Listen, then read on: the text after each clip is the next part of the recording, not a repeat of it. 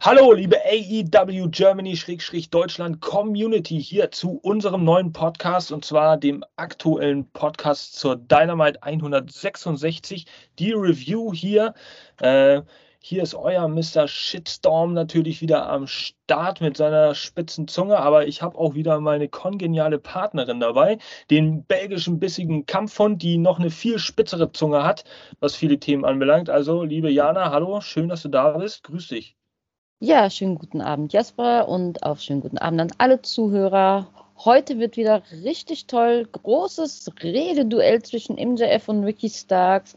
Uns erwartet ein aufregendes Tag Team Title Match und die wahrscheinlich letzten Worte an uns von Mr. William Regal. Genau.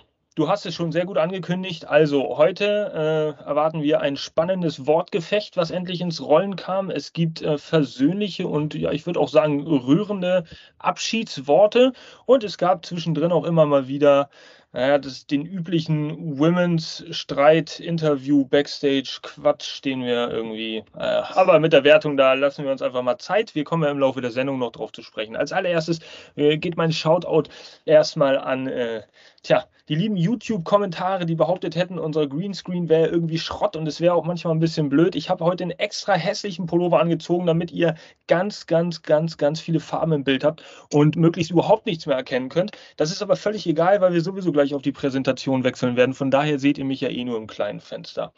Ja, also, da würde ich auch mal, äh, wenn du ready bist, würde ich dann wechseln zum äh, legendären visuellen äh, Bildschirm. Tja, da haben wir es auch schon.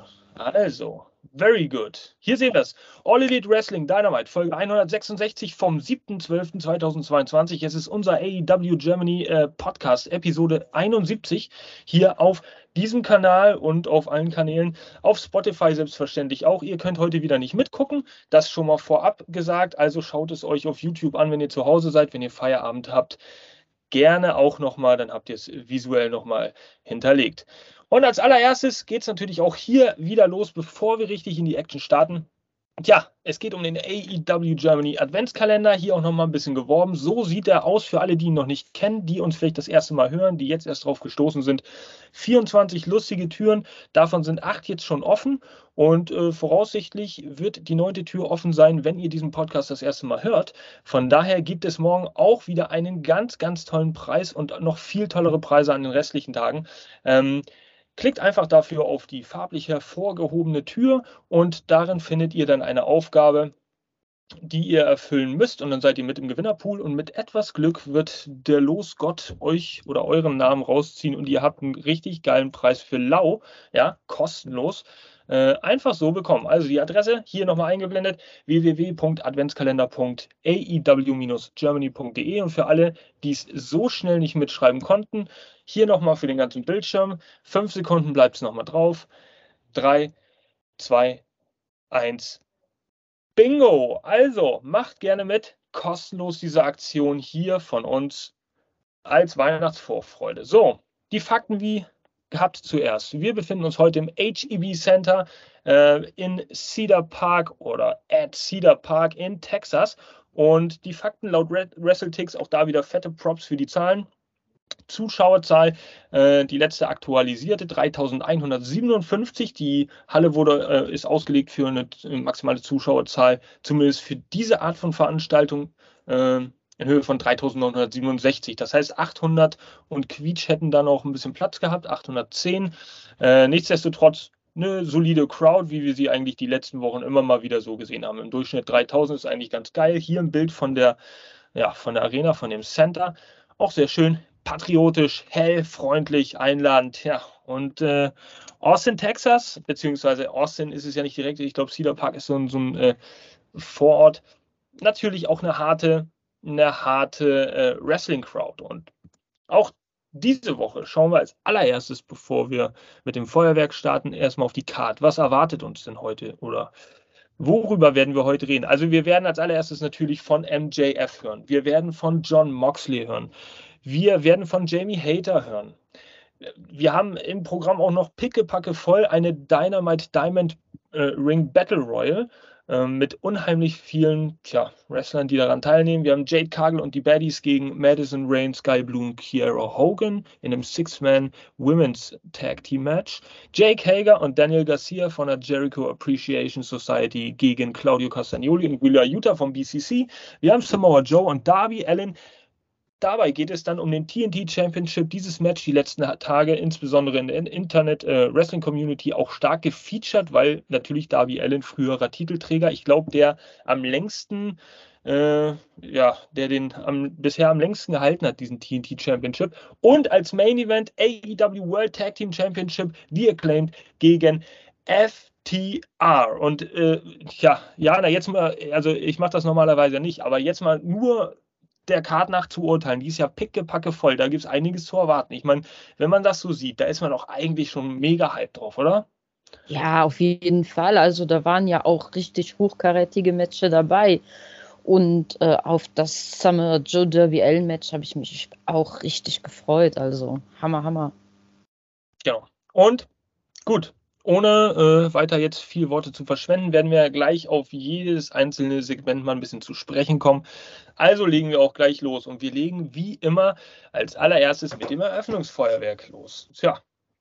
Und wenn ihr euch denkt, ach, dieses Eröffnungsfeuerwerk, das ist so schön, das erinnert mich immer an die 90er Jahre, mich auch. AEW investiert tatsächlich immer irgendwie ein bisschen Geld in Pyro, das finde ich ganz geil. Von daher finde ich, hat so ein Foto hier auch als erstes immer so einen Platz verdient. Gut, Nichtsdestotrotz, es ging gleich äh, ziemlich hart los und äh, ich würde auch gleich das Wort weiterhin übernehmen, denn als Opener sollte die Dynamite Diamond Ring Battle Royal stattfinden. Und ich, ganz im Ernst, äh, es macht keinen Sinn, jetzt alle Entrants da irgendwie euch aufzuzählen. Viele standen zu Beginn der Sendung auch schon um den Ring rum. Ich dachte zuerst, es wäre ein Lumberjack-Match, bis mir dann, äh, bis der Groschen dann irgendwie gefallen ist. Äh, Ricky Starks der Jungle Boy äh, Jack Perry und tja, The Natural Dustin Rhodes, ziemlich überraschend für mich, haben äh, einzelne Entrants bekommen. Dustin Rhodes, ja, Texas, gut, ist halt eine Crowd, ja, natürlich, da wird Dustin Rhodes, der kriegt natürlich richtig äh, fette Pops von, von, den, von dem Publikum. Ging eigentlich her, wie wir eine Battle Royale kennen was soll ich dazu sagen? Ja, äh, es gab einige äh, schöne Spots äh, im Laufe des Matches. Äh, und was ich persönlich ziemlich interessant an solchen Battle Royals finde, ist, man kann immer anhand der ich weiß nicht, der, der Kampfkonstellation, wer setzt sich mit wem auseinander, was geht auch außerhalb des Rings ab, immer sehr gut erkennen, in welche Richtung vielleicht jetzt der ein oder andere Wrestler in nächster Zeit fäden wird. Gerade wenn es jetzt um Championships, äh, äh Championships geht. Und da habe ich hier das, das Bild, seht, äh, zwischen Orange Cassidy und jemandem in einer gestreiften Hose, das seht ihr im nächsten Bild. Das ist Kip Sabian, ähm, mal herausgepickt. Denn das war schon der erste, naja, sagen wir mal, der erste Hinweis darauf, dass die beiden vielleicht ein kleines Programm starten könnten. Und mehr dazu auch im Laufe der Sendung. Aber äh, tja, wir sollten Recht behalten. Im Großen und Ganzen finde ich persönlich äh, äh, ziemlich gut dargestellt, dass äh, der Butcher da äh, häufig gefeatured wurde. Äh, ich finde, der macht von seiner Statur her schon ordentlich was aus. Dustin Rhodes, selbstverständlich. Äh, jetzt hat er ja angekündigt, dass 2023 sein letztes Jahr im Wrestling wird, äh, zumindest im aktiven Geschehen. Ähm, von daher finde ich das schon ganz cool, wenn es jetzt vielleicht nochmal letzter Run ist und er so ein bisschen mehr ins Spotlight äh, rückt. Vielleicht mit einer Fehde gegen den Butcher habe ich herausgenommen, dieses Bild, weil ich denke, okay, da könnte sich vielleicht auch noch was anbahnen. Fände ich sehr cool. Vielleicht den Butcher und, und damit dann auch die Blade, äh, ja, den Blade ein bisschen overbringen. Ähm, Wäre auf jeden Fall eine sehr geile Sache. Tja, was natürlich ein Highlight war, ist jetzt so diese kleine Mini-Fehde, die sich während der Battle Royale so ereignet hat. Und zwar war das ja Dalton Castle, der wieder mit seinem Kuriositäten-Kabinett äh, da im Ring oder um den Ring auftrat, die ihm dann auch wieder halfen. Wie in dieser Szene, da hat er gerade mit Brian Cage so ein bisschen äh, sich gebettelt und ist er, glaube ich, insgesamt dreimal vom Apron gefallen. Nur seine Schergen haben ihn dann aufgefangen und haben ihn beim letzten Mal sogar um den Ring herumgetragen, um ihn woanders wieder aufzu, äh, ja, aufzustellen. Im Endeffekt sollte es nichts bringen. Dalton Castle ist kurz danach äh, dann trotzdem eliminiert worden. Es war also nur so ein kleiner Comedy-Stint. Ich weiß nicht, sagt man Stint? Ich glaube schon.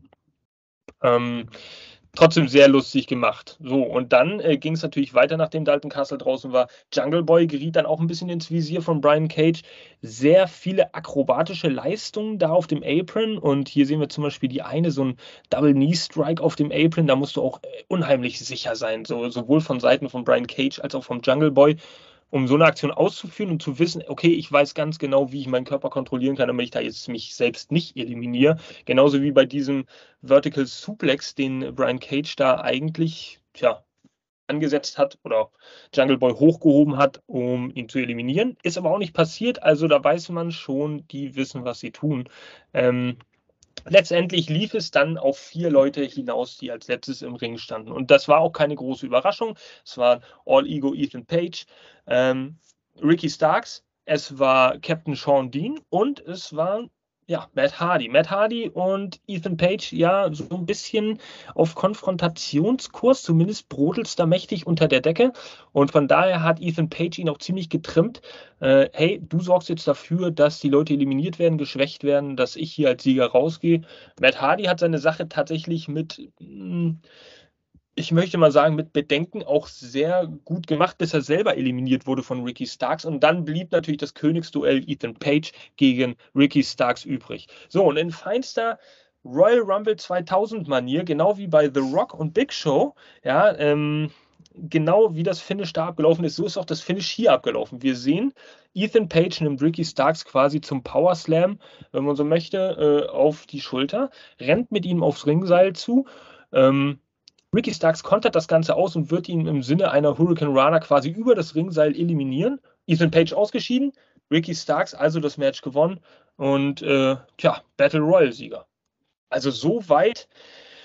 Es war schon eine sehr lustige Battle Royal. Also das, man, es war jetzt nicht so ultra hochgestochen und es war auch nichts absolut atemberaubendes da jetzt dran. Und es war auch ehrlich gesagt der Sieger, den ich mir hofft, vielleicht auch ein bisschen gedacht habe. Aber es war auch nicht weniger. Also man muss es nicht schmälern. Es war ein schöner, schöner Opener. Ähm, von mir gibt es da 3,9 Sterne. Ich fand das ziemlich gut, weil genau aufgrund der Bilder, die ich euch gezeigt habe, da so einige Aktionen gerade vom Jungle Boy und Brian Cage waren auf dem Apron, wo ich dachte, okay, geil, das musst du erstmal so bringen.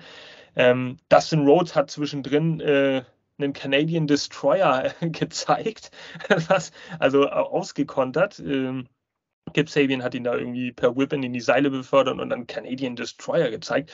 Also es war schon echt krass. Ähm, von daher, ja, 3,9 Sterne. Jana, vielleicht hast du kurz auch nochmal so deine Gedanken zu dem Match.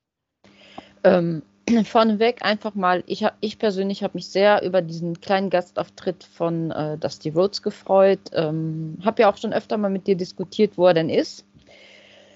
Fand das Match auch äh, sehr, sehr kurz für eine Royal, muss ich sagen. Ähm, die Moves teilweise im Match absolute Oberklasse, aber für mich ich finde es immer schade, wenn dann so viele Akteure um den Ring herumstehen, die eigentlich mit der Battle nichts zu tun haben und dann auch noch aktiv eingreifen, für Eliminierungen sorgen.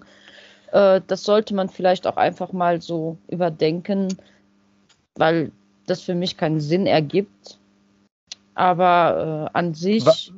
Warum wird sowas überhaupt äh, sowieso nicht disqualifiziert? Ich habe mich die ganze Zeit gefragt, da wird einfach interferiert. W. Morrissey hat da eingegriffen, zum Beispiel, äh, und jemand eliminiert. Warum? Da stehen überall Ringrichter und keiner sagt dann irgendwie, ey, das ist, dann, dann darf er halt trotzdem weiter teilnehmen, weil das war ja ganz klarer Eingriff von außen. Äh, ja, wie, wie, ich habe nie verstanden, warum Unbeteiligte jemanden aus einem Match eliminieren können, aber Sagt hm. es uns in, schreibt es uns in die Kommentare. Vielleicht seid ihr schlauer als wir. Ähm, ich finde, bei so einer Matchansetzung gehört einfach nichts und niemand drumherum, außer die Ringrichter. Aber das ist eine persönliche Meinung. Mir ist das zu viel Kuddelwuddel. Klar werden da Stories weiter erzählt, aber das, das gehört für mich einfach nicht dahin. Ähm, was meine Bewertung angeht, ich bin etwas hinter dir aufgrund dieser Kontroversen. Ich bin bei einer 3,5. Na gut, liegen wir im Durchschnitt bei einer guten 3,7. Ähm, ich bin froh, dass Don Cesco vielleicht heute doch nicht dabei ist, äh, das Termin nicht geschafft hat. Der hätte wahrscheinlich äh, für, die, für die Battle Royale, wenn er gut gelaunt ist, vielleicht auch wieder 1,5 Sterne gegeben. Der hätte den Schnitt runtergezogen. Von daher haben wir da doch einen ganz guten Schnitt gezogen. 3,7. Fette Grüße hier natürlich an Don Cesco. Ist nicht so gemeint. Äh, ja, ähm, aber da triffst du genau meinen Gedanken. Warum wird bei so, einer, so, einer, so einem Eingreifen hier halt nicht disqualifiziert? Schreibt es gerne rein, liked natürlich auch das Video, subscribt unseren Kanal äh, und teilt, teilt, teilt. Ja, also wir leben auch von eurer Meinung und ihr habt es auch in den letzten Videos immer mal gemerkt. So, wenn da Kommentare sind, dann nehmen wir auch Bezug drauf, nehmen sie mit in die Sendung, diskutieren drüber. Und das ist für uns eine feine Sache und das ist natürlich für euch auch eine feine Sache. Nichtsdestotrotz, jetzt äh, müssen wir uns mal dem Geschäftlichen wieder zuwenden. Äh, denn Ricky Starks ist quasi ja der Dynamite Diamond Ring Battle Royal Winner, was jetzt aber nicht bedeutet, dass er den Dynamite Ring hat, oder? Liebe Nein. Jana? Nein, das bedeutet es nicht. Das bedeutet einfach nur, dass er jetzt äh, ein Match um diesen Diamond Ring haben kann. Gegen wen? Und gegen, ah, gegen wen? Hm. MJF natürlich und der möchte, der hat natürlich was dagegen, denn er möchte zum vierten Mal, er hat es betont, zum vierten Mal diesen Diamond Ring sein eigen nennen können und nicht ganz unerwartet erscheint er natürlich ähm, und hat uns dann auch noch ein paar nette Worte mitzuteilen. Äh, erstmal hat ihm ein Vögelchen gezwitschert, dass Danielson heute ja nicht vor Ort sein würde, was er aber auch komplett verstehen könnte, denn äh, er muss ja einfach Angst vor ihm haben. Er wäre ja auch so ein Bad Man. Äh, und nach dem, was er Regal angetan hat, ja, absolut verständlich. Äh, dann kam es zu einem wunderschönen, also wirklich finde ich, wunderschönen Wortgefecht zwischen MJF und Ricky Starr. Ähm, natürlich als Aufbau fürs Title-Match. Er bezeichnet erstmal seinen Kollegen als Dollar Store Drain. Er habe sich ja sein alles Können und Gestik und Mimik von Dwayne The Rock Johnson abgeguckt. Lieber Jasper, ich erinnere mich da an nette Worte von dir. Hier habt ihr es zuerst gehört. Ganz genau. Äh, aber MJF meint, nee, so ein, so ein Fels ist er dann nicht. Ähm, er bezeichnet Ricky Starks als kleines Kieselsteinchen und äh, will ihn dann auch zurückschicken zu Billy Conrads NWA, damit er auf YouTube ring, ringen kann, wo er ja auch eigentlich hingehört. Ich persönlich fand, dass, ein, dass Ricky Starks während dem ganzen Gespräch einfach nur wie so ein Honigkuchenpferd im Ring stand, absolut unbeeindruckt von den Worten des MJF. Ähm, muss man auch erstmal bringen. Also fand ich schon ganz, ganz krass. Und auch ein Ricky Starks, sehr, sehr stark am Mikrofon, ähm, holt sich sein eigenes, natürlich nicht ohne MJF davor mal richtig schön anzurempeln und ähm, hat es sogar geschafft, mit Hilfe der Fans einen MJF zu übertönen. Also auch schon starke Leistung. Ähm, es gab ein richtig wildes Wortgefecht und am Ende einen wunderschönen Satz, den ich mir auch aufgeschrieben habe. Er möchte MJF das Muttermal vom Hals schlagen. Dieses Muttermal ist mir bis zu dem Punkt nicht einmal aufgefallen. Wunderbar. Ähm, ja, es ging halt hin und her. Ricky äh, sagt halt alles, was er geleistet hat. Und dann MJF hätte sich ja zurückgezogen, hätte erstmal schön Pause gemacht, weil ja gewisse, doch recht schlauere Leute ihn wohl nicht richtig äh, finanziert haben und provoziert. Und wie ihr jetzt gerade auf dem Bild so schön seht, MJFs einzige Art und Weise darauf zu antworten war ein Tritt zwischen die Beine dann wollte er auch noch seinen Diamond Ring einsetzen, aber so weit kam es gar nicht, denn Ricky Starks war auf einmal wieder präsent und zeigte uns einen sehr schön ausgeführten Spear. Äh, daraufhin äh, purzelt unser lieber MJF aus dem Ring, verliert auch noch einen seiner heiligen schönen Schuhe und ja, geht einfach mal stiften. Äh, für einen MJF, der jetzt gerade Champion geworden ist und so stark und dominant sich präsentiert, fand ich, dass Ricky ihm richtig Kontra gegeben hat, weil er einfach komplett unbeeindruckt war und man hatte das Gefühl, jedes Wort von Ricky beeindruckt MJF. Also ich, ich konnte an seiner Mimik sehen, dass es ihn irgendwo schon getroffen hat.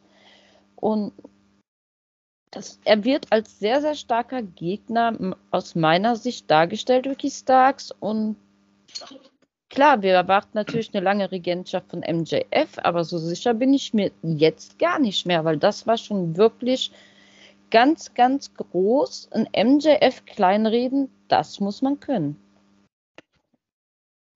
Wundervolle Worte, sehr gut zusammengefasst. Danke, danke, liebe Jana. Und äh, Gerne. Für, hier sehen wir es auch nochmal, ein Bild, an das ich mich gewöhnen könnte. Ja, also MJFs Terrorherrschaft hat erst begonnen. Was wäre das für ein Schocker, wenn er tatsächlich nächste Woche den Titel verlieren würde? Wir wissen alle, es wird soweit nicht kommen. Aber ähm, vielleicht kommt es dann plötzlich doch dazu.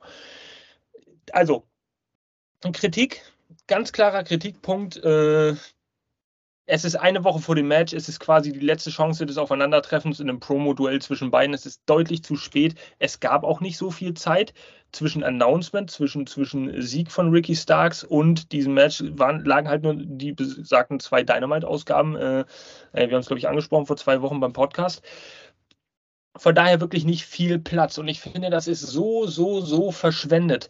Jetzt hast du nämlich nur diese eine Chance gehabt. Sie haben zwar wirklich mordmäßig viel draus gemacht, Ricky Starks unheimlich geil auf ein äh, neues Level gebracht.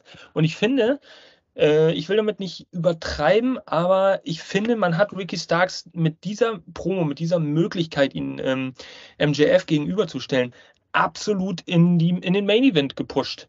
Und ich finde auch, dass man jetzt konsequent dranbleiben sollte, um seine eigenen Talente zu pushen, dass Ricky Starks auch in der Main-Event-Szene gehört. Genau neben, genau neben äh, Top, Top-Sellern wie einem äh, John Moxley, der natürlich vertrauensvoll ist, Erfahrung hat und so weiter, das ist alles gut und schön.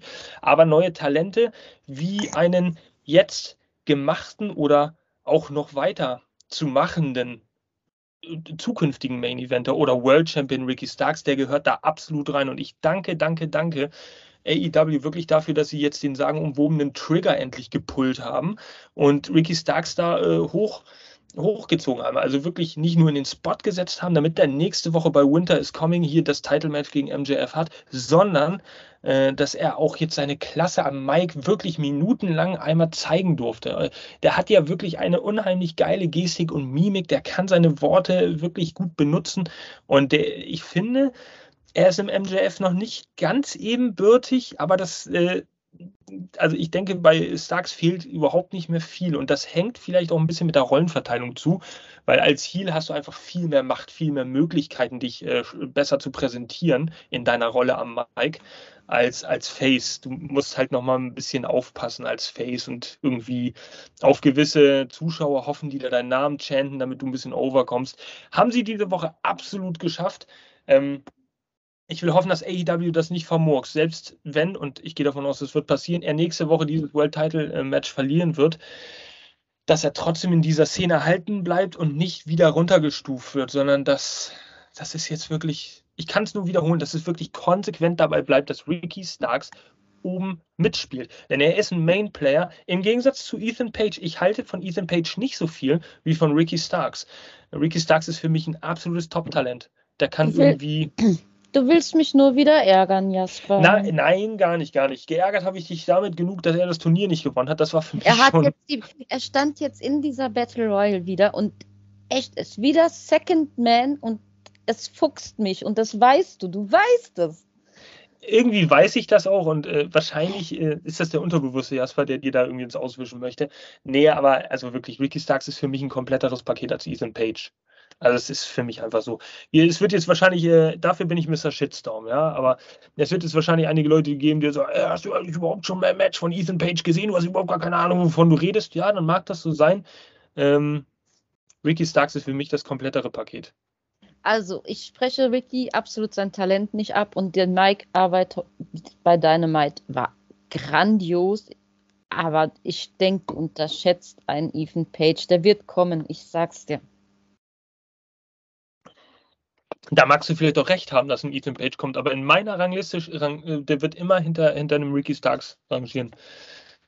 Moment. Es ist, ja, es, ich, ich weiß es nicht. Ricky Starks, der könnte mir alles verkaufen, glaube ich. Weiß nicht, vielleicht bin ich, ich weiß nicht, vielleicht bin ich auch ein bisschen verliebt in Ricky Starks. Vielleicht, Aber- vielleicht hat er einen schöneren Pulli für dich. Ja, das, das kann auch sein. Ja, er fährt auch mehr Klasse oder mehr Stil. Die, die, die, weiß ich nicht. Ja, ja, es ist einfach, vielleicht erinnert mich, er mich auch einfach an so einen äh, 1999er, 2000er The Rock. Das ist einfach, vielleicht ist es auch einfach das, was mich so triggert. Äh, liebe Zuhörer, wir haben uns hier trotzdem alle sehr lieb, ja. Das sagt Jana. Ja, Backstage wisst ihr nicht, was abgeht. Im Gegensatz zu AEW kommen bei uns die Backstage News nicht so ans öffentliche Licht. Äh, Nein. oh. Ah, da habe ich. Äh, oh ja, da was Böses gesagt. Nein, auf jeden Fall. Sehr schön, dass es jetzt so ausgegangen ist. Und irgendwas wollte ich noch sagen, bevor ich das jetzt äh, abschließe oder das irgendwie vergesse. Ähm, ja, Oh. Gut, ich habe es vergessen. Bevor wir jetzt die Zuschauer zu lange hier auf dem Trocknen sitzen lassen, machen wir einfach mal weiter. Ja, und zwar mit einer kleinen, aber feinen tja, Standby-Rede backstage vor einer Ziegelsteinmauer, Wand weiß angemalt. Nee, gar nicht, das ist ja so ein Garagenrolltor, stimmt. John Moxley hat da was zu erzählen gehabt, ja, liebe Jana. Was hat der John Moxley denn gesagt? Der liebe Mox kündigt uns erstmal an, dass er bei Rampage ein Match haben wird. Im Laufe der Sendung erfuhren wir dann auch, dass es sich um Konosuke Taki, frag mich, was heißt, Takeskita, ich habe es mir aufgeschrieben, ich kann es nicht aussprechen, hinauskommen wird. Ähm, und er möchte uns auch mitteilen, dass er es ganz toll findet, wie unser lieber Hangman Adam Page reagiert hat. Und zwar mit Fäusten. Und es wäre ja auch die AEW und nicht die AE Talking.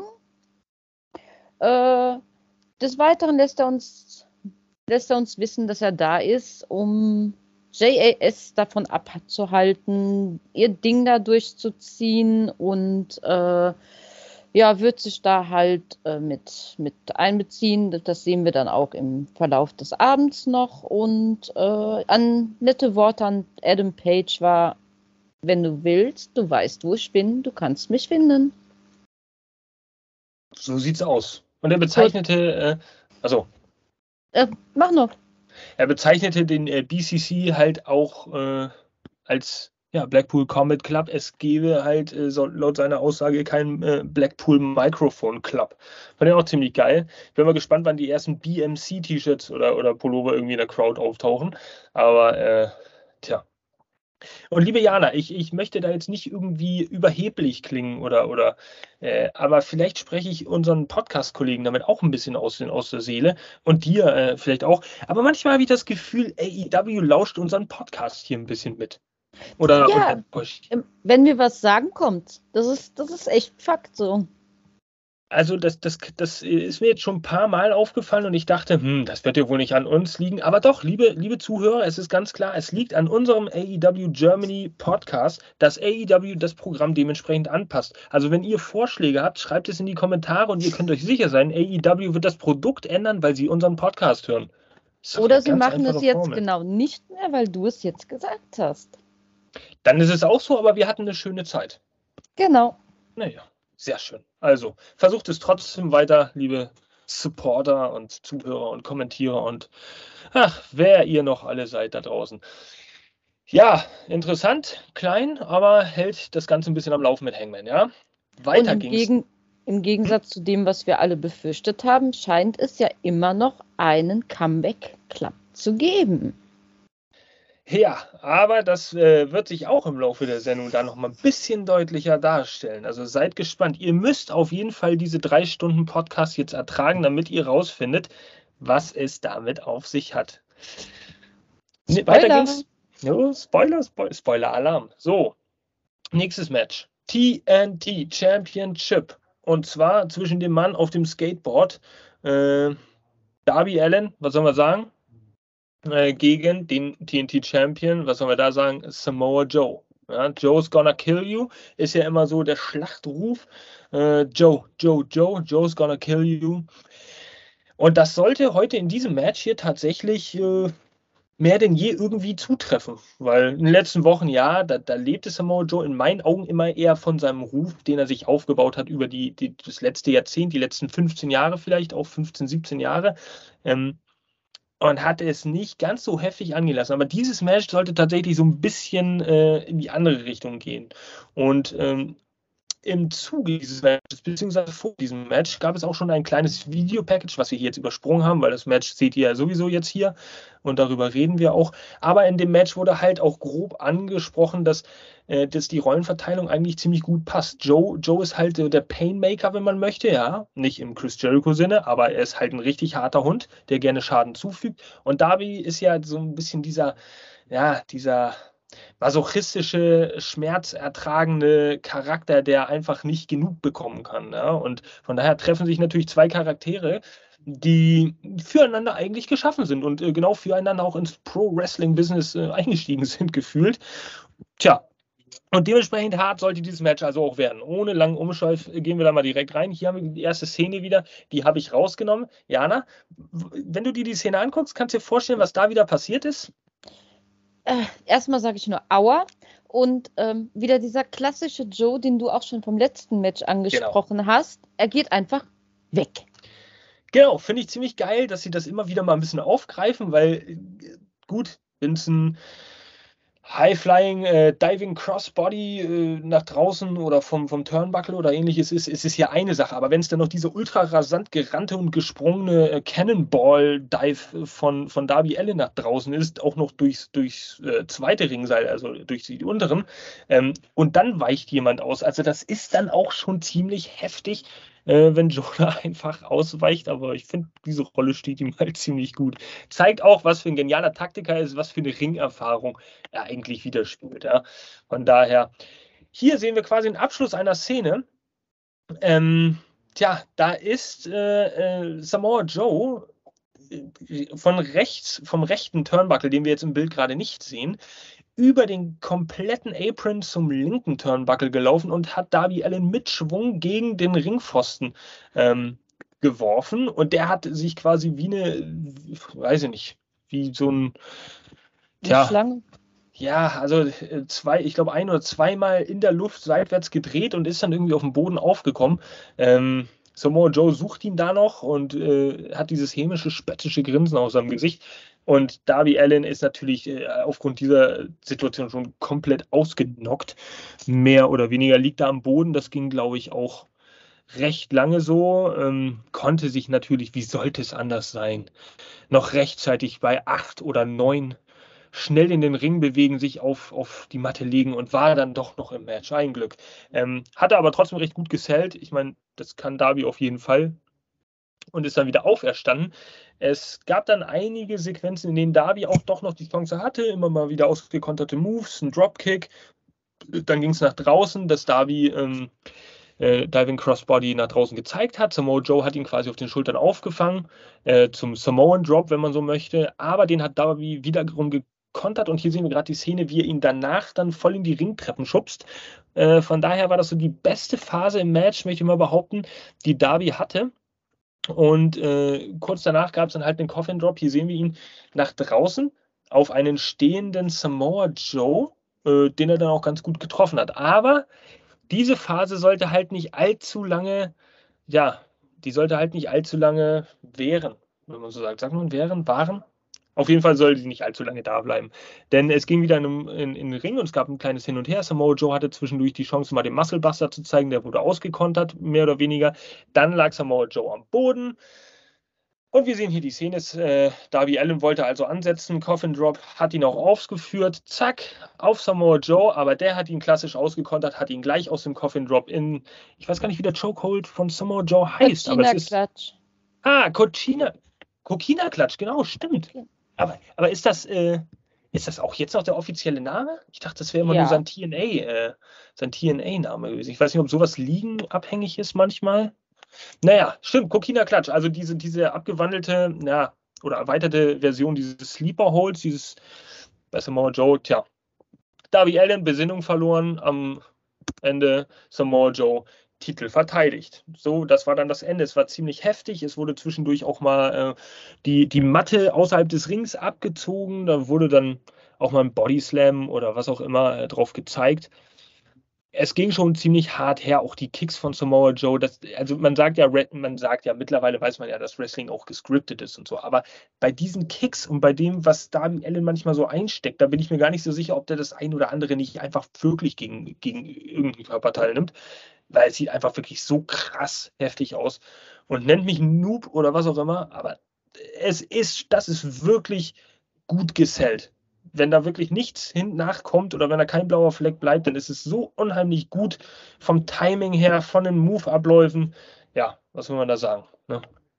Doch es ging ja dann weiter und es gab ein Feature, ähm, es gab ein Feature, das äh, ich lange vermisst habe. Und zwar die DQ-Glocke, die äh, langläutende Glocke. Die habe ich, äh, ach, ich bin ja so ein Nostalgiker, auch sehr oft früher in den Zeiten der 90er genossen, wenn bei der WCW mal wieder die NWO eingegriffen hat und dauernd diese Glocke im Hintergrund geläutet wurde. Hier gab es sie auch endlich mal wieder.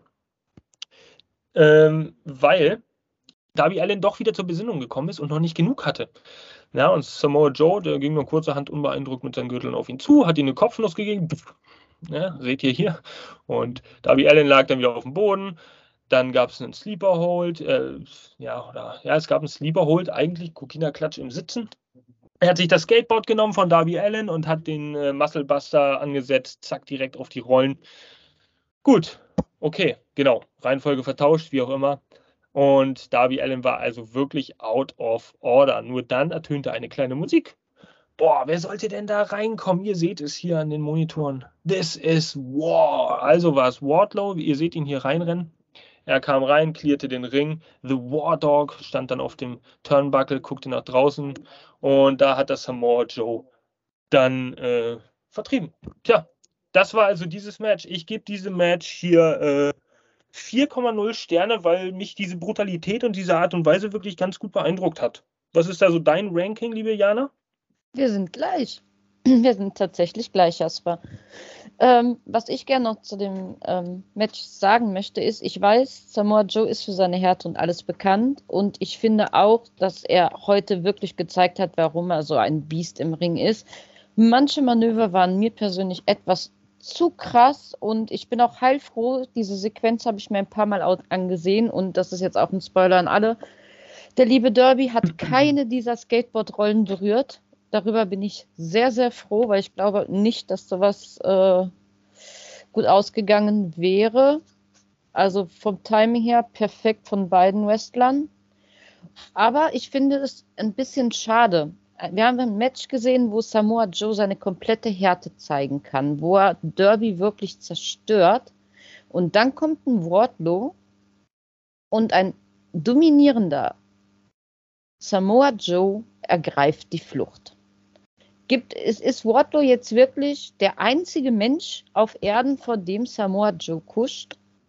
Also, da, da hätte ich mir gewünscht, dass da irgendwas anderes kommt. Dass ich, ihn so zu dominieren zu lassen und ihn dann einfach weglaufen lassen, das, das passt nicht zu einem Samoa Joe. Ja, ähm, vor allem, weil man jetzt ja die, weil man jetzt ja die Chance hatte, ähm, weil man jetzt ja die Chance hatte, mit Darby Allen tatsächlich vielleicht auch mal über zwei, drei Matches jemanden aufzubauen, der Samoa Joe gefährlich werden könnte, dadurch, dass er so viel Leid ertragen kann. Das hätte es eigentlich auch, du musst ja, wenn du einen dominierenden Charakter hast wie einen Wardlow oder einen Samoa Joe, da musst du ja nicht unbedingt auch ein Powerhouse entgegenstellen, damit du ähm, dann sagst, okay, okay, da kommen jetzt zwei krasse Leute aufeinander, die haben die gleichen Fähigkeiten. Nein, ganz im Gegenteil. Manchmal ist auch genau das Gegenteil richtig. Und zwar, dass du jemanden hinstellst, der unheimlich viel ertragen kann. Und das ist halt Darby Allen. Und den hast du jetzt quasi damit vernichtet, weil wieder Wardlow in den Vordergrund gerückt ist. Das ist sehr schade. Ja? Und auch was du angesprochen hast, was der Mensch alles einsteckt, in, wirklich in der Hoffnung, dass das alles gut gescriptet und gut ausgeführt ist. Ich habe bei Derby manchmal, im, ich, ich weiß nicht wieso, immer Jeff Hardy im Hinterkopf. Ich mache mir echt Sorgen, dass das in dieselbe Richtung abdriften könnte. Ja, ja, das ja.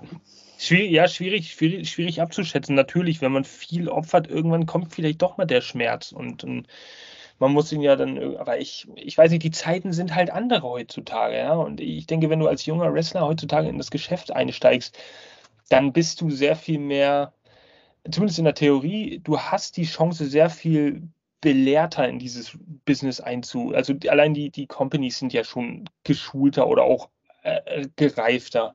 Sie sind ja alle sensibilisiert, was auch was Kopfverletzungen, was Verletzungen generell angeht und Erholungspausen.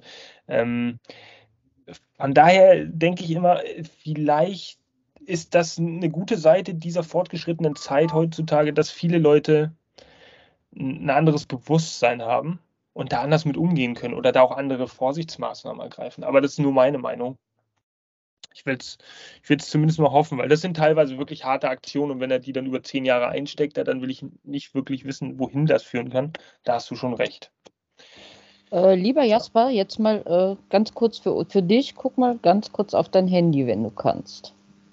Äh, kann ich tatsächlich gerade, äh, aber ich habe auf Nicht-Stirn-Modus. Aha. Müsste ich jetzt allerdings mal gucken. Ihr werdet sofort herausfinden. Liebe Zuhörer, was... entschuldigt für die Unterbrechung. Es geht gleich weiter. Ja. Mhm. Äh, ja, okay. Also weiter im Text. Vielen Dank für eure Geduld. Äh, ich weiß nicht. Ich weiß nicht. Auf jeden Fall. Ähm, tja, das war die Situation. Wir gucken mal, wie es weitergeht mit Darby Allen. Keine Ahnung. Keine Ahnung. Ähm, vielleicht für dich so ein kleines Schmankerl, worüber du dann äh, noch reden kannst, liebe Jana, das folgende Segment. Es war auch wieder ein sehr kurzes, aber ähm, ein ähnlich angelehntes wie letzte Woche. Nur es ist ein bisschen anders ausgegangen. Ein Interview, Backstage.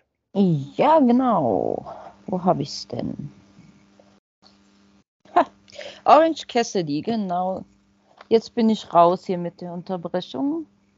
Kein Problem. Ah, wir haben äh, Orange Cassidy und Kip Sabian, die Sabian, sich nach der Backball hinten, ja, die sich nach der Unterbrechung jetzt hinten getroffen haben. Und da kam die Anfangsvermutung, die wir geäußert haben, oh, da könnte es in die Richtung gehen, schon sehr gut an. Denn was wurde da besprochen?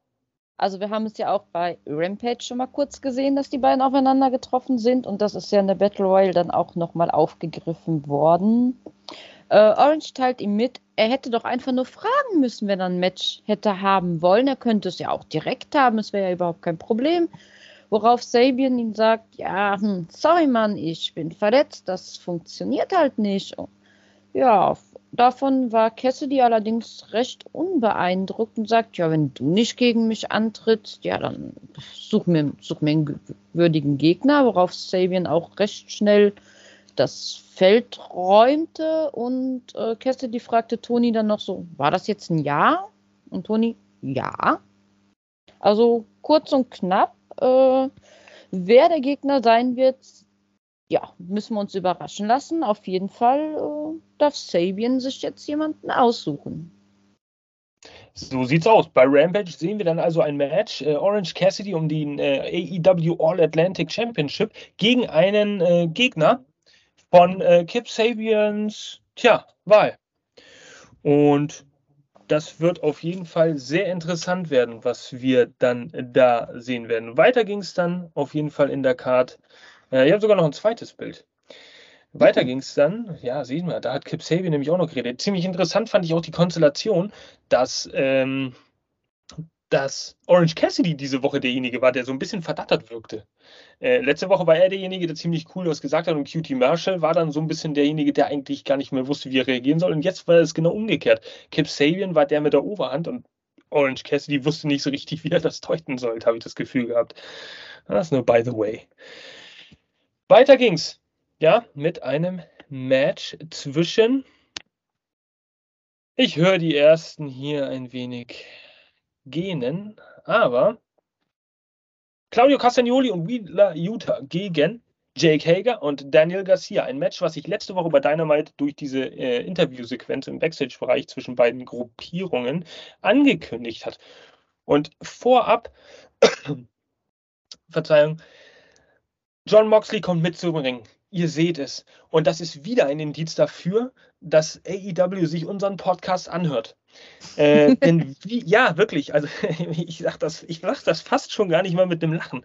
Ähm, das ist, das ist, es ist halt.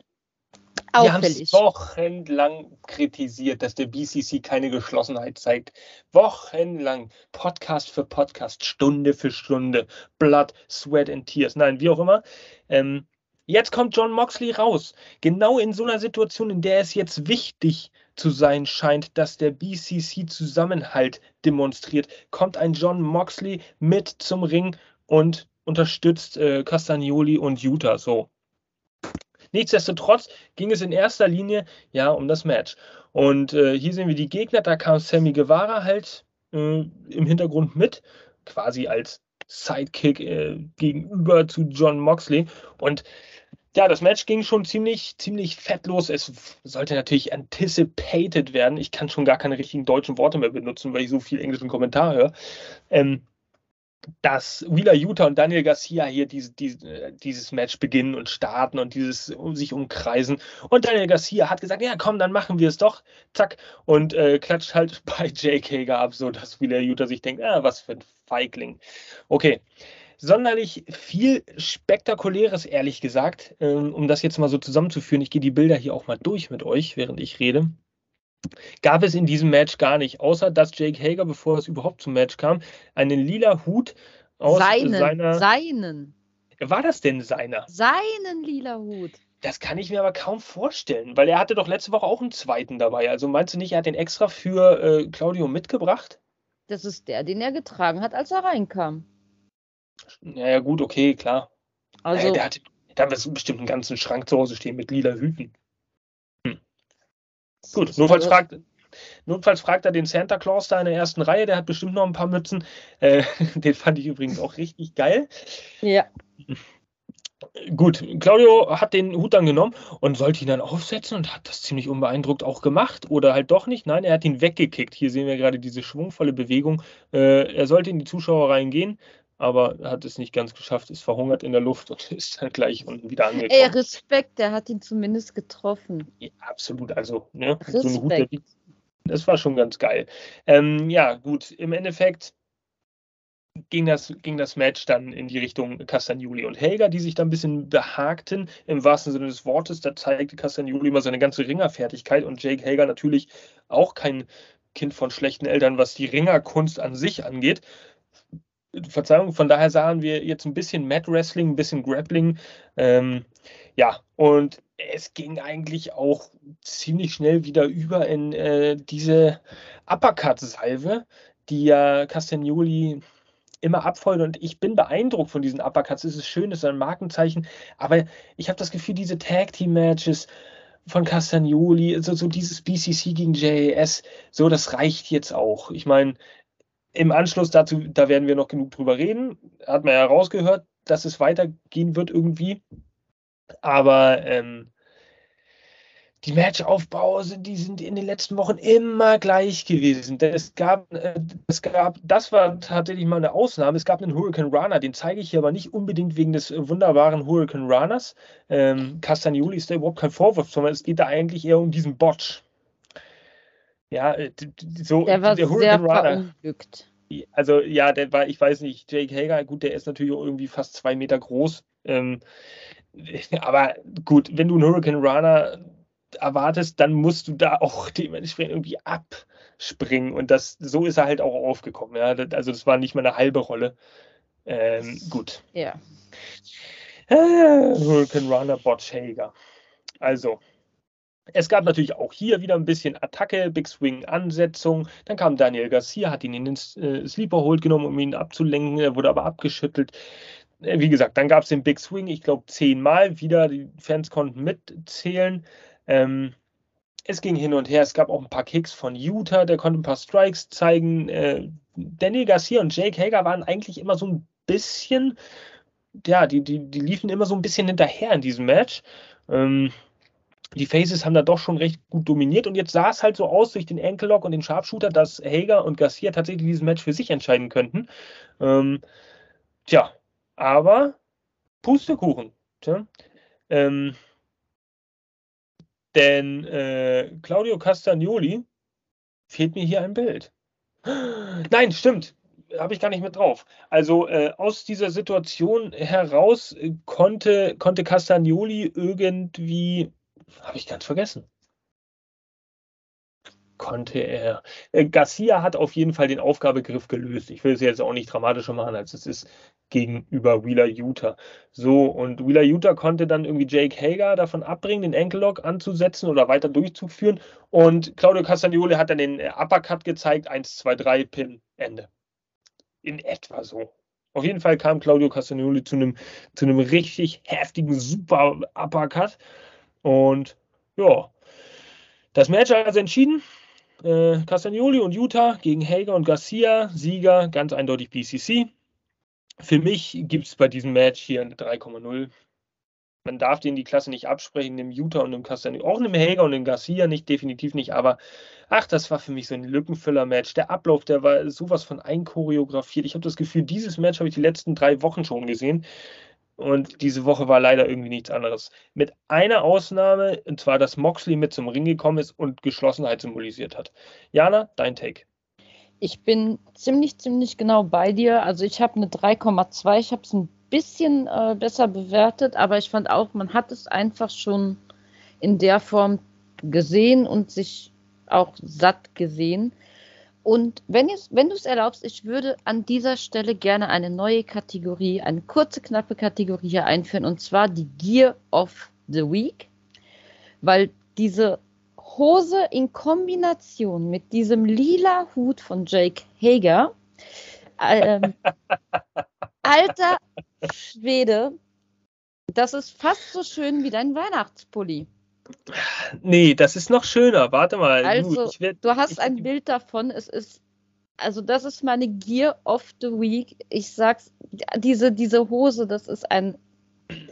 Dazu Echt? diese überlangen, überlangen Knieschoner. es ist das Mode-Fauxpas der Woche. Sorry, Leute. Es ist echt Sehr geil. Liebe Tatjana, das ist wirklich eine sehr, sehr geile Idee. Gear of the Week, das ist so eine, so, so, eine, okay, richtig geil. Was ist die Gear of the Week? Ihr dürft auch gerne abstimmen in den Kommentaren. Was findet ihr denn ist die Gear of the Week? Diese Woche ist natürlich schon raus. Aber das ist ja wirklich, wirklich pottenhässlich. ist, also als er rauskam, ich, ich musste so grinsen. Es es geht gar nicht. Aber ich finde diese Hose sowieso irgendwie so wahllos zusammengewürfelt. Ich weiß überhaupt gar nicht, was das für ein so. Da steht halt äh, Jericho Appreciation ja, ja. Society AIW, dann ein Startbutton, ein Feuer. Ich weiß nicht, gab es die, gab's die gratis beim, beim AEW PS5-Spiel? Haben, haben die das schon? Oder? Wird dann die, Pat die Patches aus der Pro Wrestling Crate rangenäht oder sowas? Ich weiß, oder aus der All Elite Crate. Ich weiß es nicht, aber das ist ein Horror. Dann guck mal, tatsächlich, seine Schuhe sind doch irgendwie gleich lang oder groß, oder? Guck dir mal den Abstand zu, oder ja. Socke oder eine Bandage. ja. Es, es, sieht einfach, es passt überhaupt nicht. Also. Jake Hager momentan eine. Aber es passt zu seinem Comedy-Gimmick, was er gerade bekommt. Also, das hat ein bisschen was von Clownschule. Ja, aber also ich, bei allem Respekt, ich finde auch, das macht ihn ein bisschen unterhaltsamer. Es ist cool, wenn man jemanden wie Hager auch nutzen kann, auch für solche Zwecke. Aber ich glaube, ein Hager hätte trotzdem mehr zu bieten, als halt sich dahin zu stellen. Und ich glaube, den könnte man halt wirklich mal geil pushen. Der, ich meine, der ist ja nun mal eine Kante. Ist ja nicht so, dass er jetzt nichts drauf hat im Ring und, und dass er auch nicht die äh, Statur hat. Aber der wird dann halt irgendwie auch ein bisschen so verjobbt, habe ich das Gefühl manchmal. Ne? Das. Aber es ist so hässlich, es bekommt wirklich von mir Gear of the Week. Gear of the Week, also Jake Hager, ihr habt es gehört, der Award ging hier ganz klar in die Jericho Appreciation Society. Und äh, na, vielleicht fällt uns ja irgendwie äh, heute auch noch was auf, andere Gear, oder es fällt uns im Laufe der nächsten ähm, Wochen natürlich immer mal wieder was auf. Schöne Gier wie hässliche Gier, aber äh, so können die tatsächlich was gewinnen. Äh, einen imaginären Award. So, aber nachdem das Match dann vorbei war, na, und ähm, da muss ich jetzt mal wieder ein bisschen vorspulen. Also, liebe Leute, wer die Bilder vorhin nicht richtig mitbekommen hat, kann sich die jetzt noch ein bisschen angucken. Denn über solche Präsentationen hat man meistens das Problem, dass man nicht zielgerichtet Bilder auswählen kann. Also hier gab es den Big Swing, da die Double Submission und da den Sieger äh, Castagnoli. Und dann kam Toni Schiavoni, äh, unser Lieblingskommentator aus Kindheitstagen hier in den Ring, zumindest meiner, ähm, und hatte etwas zu sagen. Und ich glaube, lieber Promo-Fuchs, da bist du auch wieder die bessere Anlaufstelle. Äh, was hatte äh, Toni Schiavoni uns denn da zu sagen? Ja, der liebe Toni überrascht erstmal äh, den lieben Jutta, Claudio und Mox mit einem Interview. Und er teilt uns mit, dass er vor zwei Wochen mit seinem guten Freund William Regal ein Video aufgenommen hat, das nur ausgestrahlt werden soll, sollte Regal etwas passieren. Wie wir ja gesehen haben, kam das dann auch so. Und ähm, mit diesem Video wollte man meines Erachtens uns einen William Regal nochmal sympathisch präsentieren. Nicht so als der ja, Betrüger von Moxley, sage ich mal. Ähm, Regal teilt uns mit, dass er BCC in dem Sinne eigentlich geopfert hat, aber auch nur, weil er weiß, dass sie ihn nicht mehr benötigen. Und ähm, das ist halt die Erklärung, die wir bekommen nach Fulgier. Ähm, er, er, ist der Meinung, die drei, und damit meint er jetzt halt Danielson, ähm, Moxley und äh, Castagnoli, hätten alle die Fähre, danke, hätten alle die Fähigkeit, ähm, dies benötigt, um einen Utah zum besten Wrestler aller Zeiten zu machen. Also er spricht nochmal wirklich seine Leidenschaft für den Combat Club aus und auch äh, für, für die Fähigkeiten von allen. Und er sagt auch, er wird den BCC Club verkörpern, solange er lebt. Das sind wirklich sehr, finde ich, es kam mir auch sehr emotional rüber, Worte gerichtet an die Leute, die er jetzt verlässt. Ähm, Regals letzte Weisheit, die er, die er allen voran mitgeben möchte, ist halt, du musst immer allen einen Schritt voraus sein und immer Augen im Hinterkopf haben. Ähm, viele, habe ich gelesen, sehen das als seine letzten Worte an das an, an, an, an AW, an, an die Community, an die Leute. Ich finde, es wurde unterschlagen. Er sagte am Ende noch, Fellas, this been emotional. Und ich bin mir da gar nicht sicher, ob diese Worte nur an den BCC Club gerichtet war oder nicht einfach an uns alle. Und nochmal irgendwie um so ein Dankeschön, dass es doch gar nicht so schlimm bei AEW fand.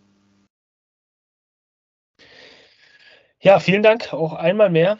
Ähm, unheimlich, äh, ich bin ja nicht so so unheimlich drin und fokussiert in der Materie, dass ich dann meine, meine Emotionen mal freien Lauf lasse, weil dafür bin ich, glaube ich, zu rational, zu logisch denkender Mensch. Aber dafür hast du mich hier. Ja, genau.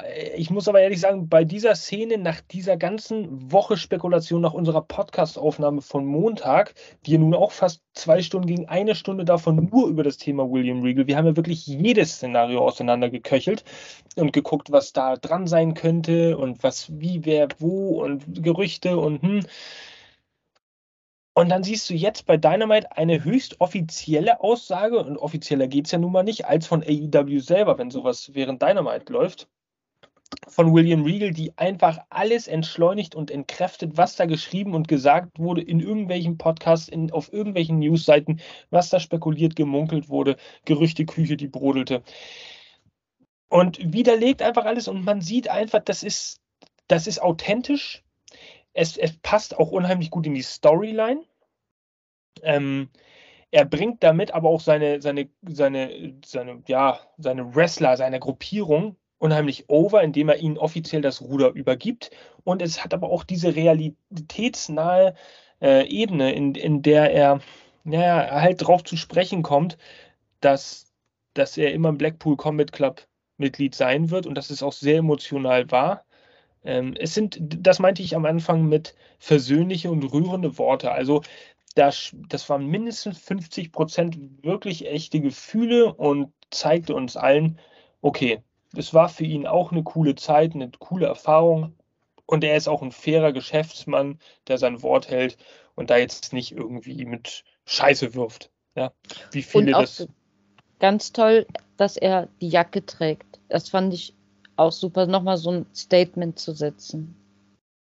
Ja, absolut. Also irgendwie ist das, es hat sehr viel Gewicht. Und ich finde, es gibt auch dem BCC für alles, was kommen könnte in der Zukunft, unheimlich viel mehr Bedeutung als alles, was hätte passieren können, wenn ein William Regal, der jetzt voraussichtlich zurück zur WWE wechselt, ähm,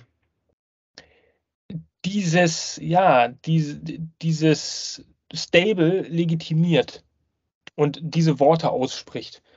Ähm, ich will auch nicht zu hoch greifen mit den Worten und das auch überinterpretieren, aber es ist ja nun wirklich schon so. Jeder weiß, er wird zurückgehen und er legitimiert jetzt quasi den BCC in seinen abschließenden Worten trotzdem nochmal. Auch auf die Gefahr hin, dass wir uns jetzt hier schon dreimal wiederholen. Aber es ist wirklich jetzt ein Abschluss dieser ganzen Geschichte. Es ist ein fairer, ein vernünftiger Abschluss. Es ist mal nicht dieses Bekriegen WWE gegen äh, äh, AEW, oh man, diese Fans gegen diese Fans. Nein, hört zu, wir sind doch alle Pro-Wrestling-Leidenschaftler. Im Endeffekt lieben wir einfach dieses Business. Wir lieben diesen Sport. Ja, wir lieben auch dieses Entertainment. Und ähm, das reicht. Das ist eigentlich, ich finde, das ist eine übergreifende Message für alle Wrestling-Fans. Guckt euch das an. Ja, also, mehr bedarf es nicht. Ich finde, besser kann man es, hätte man es nicht abschließen können. Und es war ja auch noch nicht alles. Wir haben jetzt, das haben wir beide auch schon bemängelt, einen Moxley erlebt, von dem wir gesagt haben, er stagniert, er wird etwas langweilig. Und ich fand, was dann kam, war auch schon für einen Moxley sehr emotional. Ich weiß nicht, hast du es auch so empfunden? Also ich fand es sehr emotional. Also ich habe ihn ja, ich habe ihn in den letzten Wochen häufiger mal jetzt emotional wahrgenommen. Und ob das jetzt Storyline-technisch war oder ob es tatsächlich wirklich seine Emotionen so waren, die er sehr gut rausgebracht hat, kann ich wirklich nicht unterscheiden. Ich fand die auch da schon ganz gut herausgebracht. Auch wenn er da in der Aussprache öfter mal gebotcht hat und da irgendwie das ein oder andere durcheinander gebracht hat. Trotzdem fand ich es von der emotionalen Seite her auch in den letzten Wochen schon gut. Nur jetzt hat das natürlich eine unheimlich gute Bedeutung. So, es schließt sich der Kreis. In dieser Situation schließt sich wirklich der Kreis dieser ganzen Story der letzten drei, vier Wochen. Und äh, das ist dann auch gut so. Und dann, das, das, davon profitiert halt jeder. Ein Regal, AEW, BCC, John Moxley selber, name it. Doesn't matter. Also, ähm, ja, fand ich, fand ich halt richtig geil. Ja, ja, im Endeffekt, im Endeffekt, ja, weiß nicht, willst du das kurz zusammenfassen, was er da gesagt hat? Oder, oder? Äh, kann ich gerne. Er sagt, ja. er und seine Jungs und meint damit halt äh, Jutta und Claudio, würden Pro Wrestling leben. Und er spricht uns, glaube ich, auch ein bisschen aus der Seele. Er sagt, am Samstag wird durch das Match Claudio versus Jericho endlich diese Fehde gegen JAS zum Ende kommen. Ähm, er spricht auch äh, eine freie Herausforderung für, für ein Match bei Rampage aus, was für mich so ein bisschen das Zeichen war, ich hätte gern einen anderen Gegner, ich möchte gern mal was Frisches haben und egal wer da kommt, äh, ich nehme die Herausforderung an. So interpretiere ich das halt auch, weil es eben direkt danach kam. Äh, wäre wünschenswert, weil die Geschichte ist für mich auch auserzählt. Aber dass er dann halt wirklich schon mal sagt, so, wir sind halt Pro-Wrestler, wir lieben diesen Sport, wir leben diesen Sport ähm, war ja auch nochmal so in Richtung, denke ich, William Regal, wir machen das in deinem Sinne schon, schon richtig weiter. Ja, genau. Er meinte ja dann, glaube ich, auch noch so etwas von wegen, ähm, diese ganze, naja, ich weiß nicht, ob er Bullshit-Geschichte gesagt hat, aber diese ganze Geschichte mit, mit dem JAS, die wird jetzt auch ein Ende finden. Und genau. äh, die sind jetzt halt da, um ein Statement zu setzen. Moxley am Freitag, die beiden am äh, äh, am, am Samstag bei Final Battle. Und Pro Wrestling wird generell in der nächsten Zeit ein ernsthaftes Statement setzen. So. Genau. Oder wird das ernsthafte Statement sein oder wie auch immer.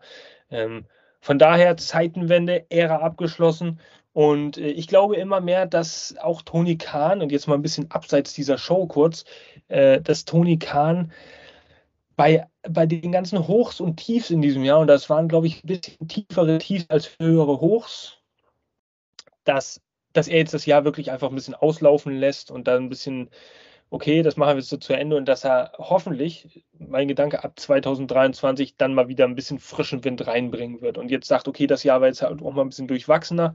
Äh, Im Endeffekt werden wir zum neuen Jahr wieder ein bisschen durchstarten. Ring of Honor, ich weiß gar nicht, ist der TV-Deal da eigentlich äh, schon fest? Oder ist anscheinend, das anscheinend soll das im Januar starten. Wenn das der Fall wäre, ist das ja auch schon mal wieder ein bisschen mehr kopffrei. Ähm, Gut, müsste halt mehr gebuckt werden, Weeklies, neue Weeklies, aber ach, man hätte da wieder ein bisschen mehr, man könnte das Roster ein bisschen entschlacken. Man müsste nicht mehr Cross-Promotion-Werbung machen, äh, um damit beide vom profitieren. Man könnte alles für sich selbst laufen lassen. Ich hoffe, dass ab 2023, so wie Moxley das hier auch ein bisschen angekündigt hat, dann auch das eine oder andere jetzt dann endet und eine neue Ära beginnt. Ja. Nach, nach äh, vier Jahren darf es das dann auch mal. Gut. Ja, äh, Benotung haben wir abgegeben. Ich 3,0, du 3,2. Also sind wir beim Durchschnitt 3,1. Die 0,2 sind nur von Jack Hagers Hose, ich sag's dir. Ey, die, die, hast du gefressen, wa? ja, die ist, die ist Gold. So, und es ging gleich weiter mit einer Vignette. Also äh, wieder dein Spezialgebiet.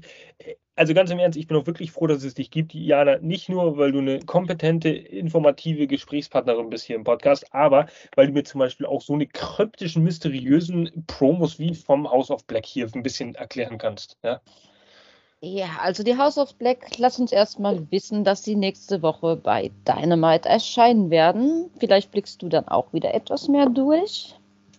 Und äh, er teilt uns mit, dass jeder, der ein Problem mit ihrem Handeln habe, äh, sich ihnen auch gerne gegenüberstellen könnten. Sie wollten mit der derzeit herrschenden Korruption aufräumen. Es würde Zeit, die Leute zu Fall zu bringen, die mit dem Finger auf andere zeigen und ihnen ihr eigenes Grab zu schaufeln. Wir, und wir werden ihnen das Fleisch von den Knochen essen. Ja, ähm, ich, das war schon sehr bildlich. Äh, ich weiß auch nicht, ich finde ja immer noch, dass man so ein bisschen, ich habe das Gefühl, die Julia Hart ist so der, die treibende Kraft in dem ganzen Stable, so die heimliche Anführerin des Ganzen. Äh, wenn man jetzt sieht, wie House of Black die Rückkehr angekündigt wurde, dieses äh, ja, Leichen vergraben, die wieder auferstehen. Und dann die Ankündigung, man müsse diesen korrupten Menschen ein Grab schaufeln, da schließt sich für mich so ein bisschen der Kreis. Sie kommen zurück, um die zu beerdigen, die eigentlich unter die Erde gehören. Wen sie da meinen, dass oder ob es da jetzt an Stable, ein, einzelne Stable geht oder an mehrere Leute oder ob da Tony Khan und hier die Leute backstage gemeint sind oder so ein Kuddelwuddel, da blicke ich auch noch nicht durch. Aber es ist schon eine krasse Ankündigung und ich denke, da kommen ein paar sehr harte und äh, ja, vielleicht auch blutige Matcher auf uns zu. Also ohne Mist, ne, Tatjana, danke, dass es sich gibt, dass du das irgendwie ein bisschen in, in unsere Sprache hier so übersetzt oder auch mal auch generell nicht nur übersetzt, dann auch noch die Übersetzung ein bisschen vereinfachst.